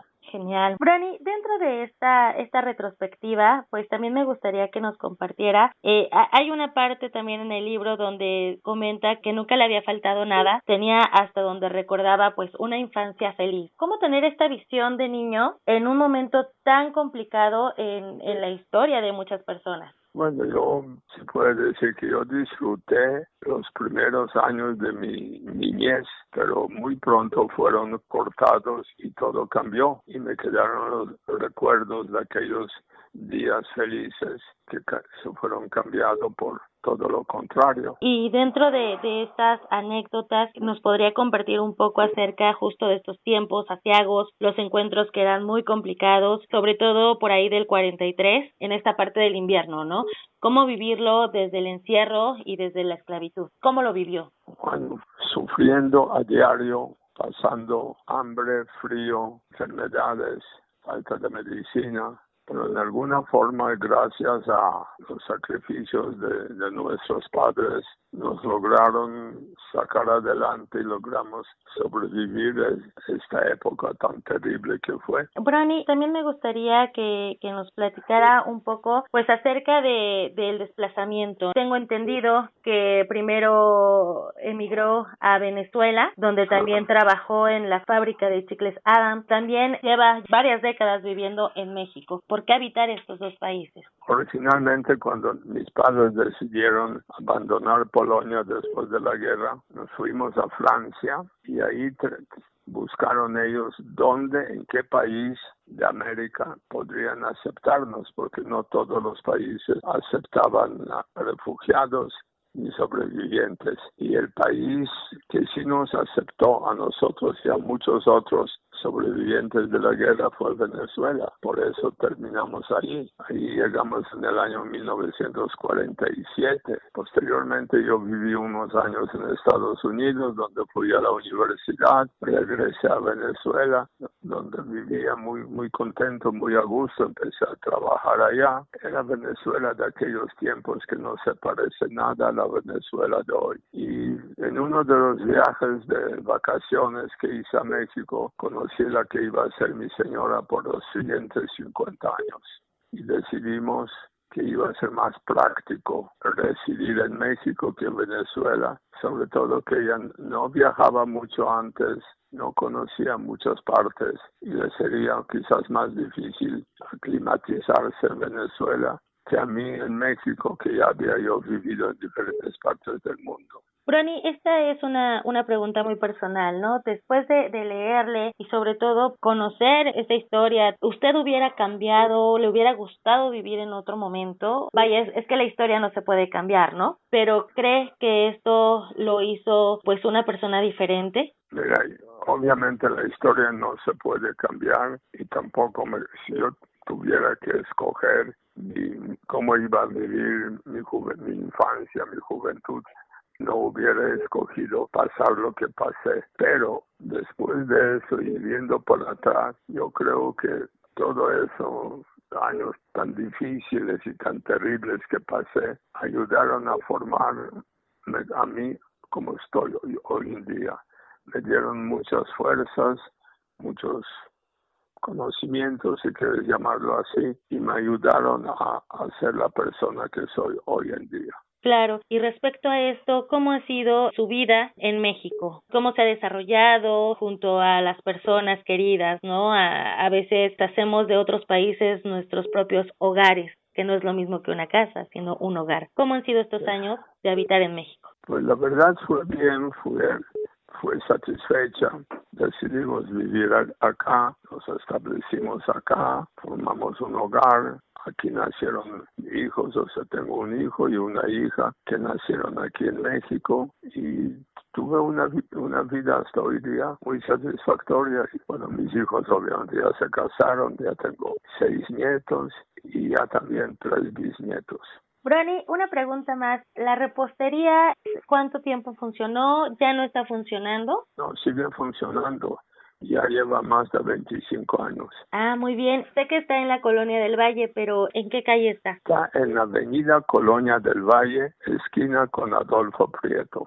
Ah, muy bien, excelente. Bueno, pues tendremos que probar esos pastelillos. Me dará gusto que vengan y que prueben. Brony, le agradezco mucho su tiempo, infinitamente se lo agradezco y que haya tomado la llamada a esta publicación. Mi nombre es Brony, para que la gente conozca su historia a través de su pluma, pero bueno, a través de esta entrevista también de su voz. Y pues nada, muchísimas gracias. Al contrario, le agradezco a ustedes y ojalá este, este libro que lo pueda leer más gente y aprender algo de él. Mi nombre es Brony, lo encuentran publicado bajo el sello Debate. Hasta aquí la información de hoy. Que tengan excelente tarde. De Yanira, regreso contigo. Gracias, Tamara. Y con esto nos despedimos. Muchas gracias por su atención, por su tiempo. Recuerde que estamos iniciando esta semana y lo esperamos todos los días en punto de la una de la tarde para tenerles toda la información aquí en Prisma RU, Universitaria de México y del Mundo. A nombre de todo el equipo, soy de Yanira Morán. Gracias, buenas tardes y buen provecho.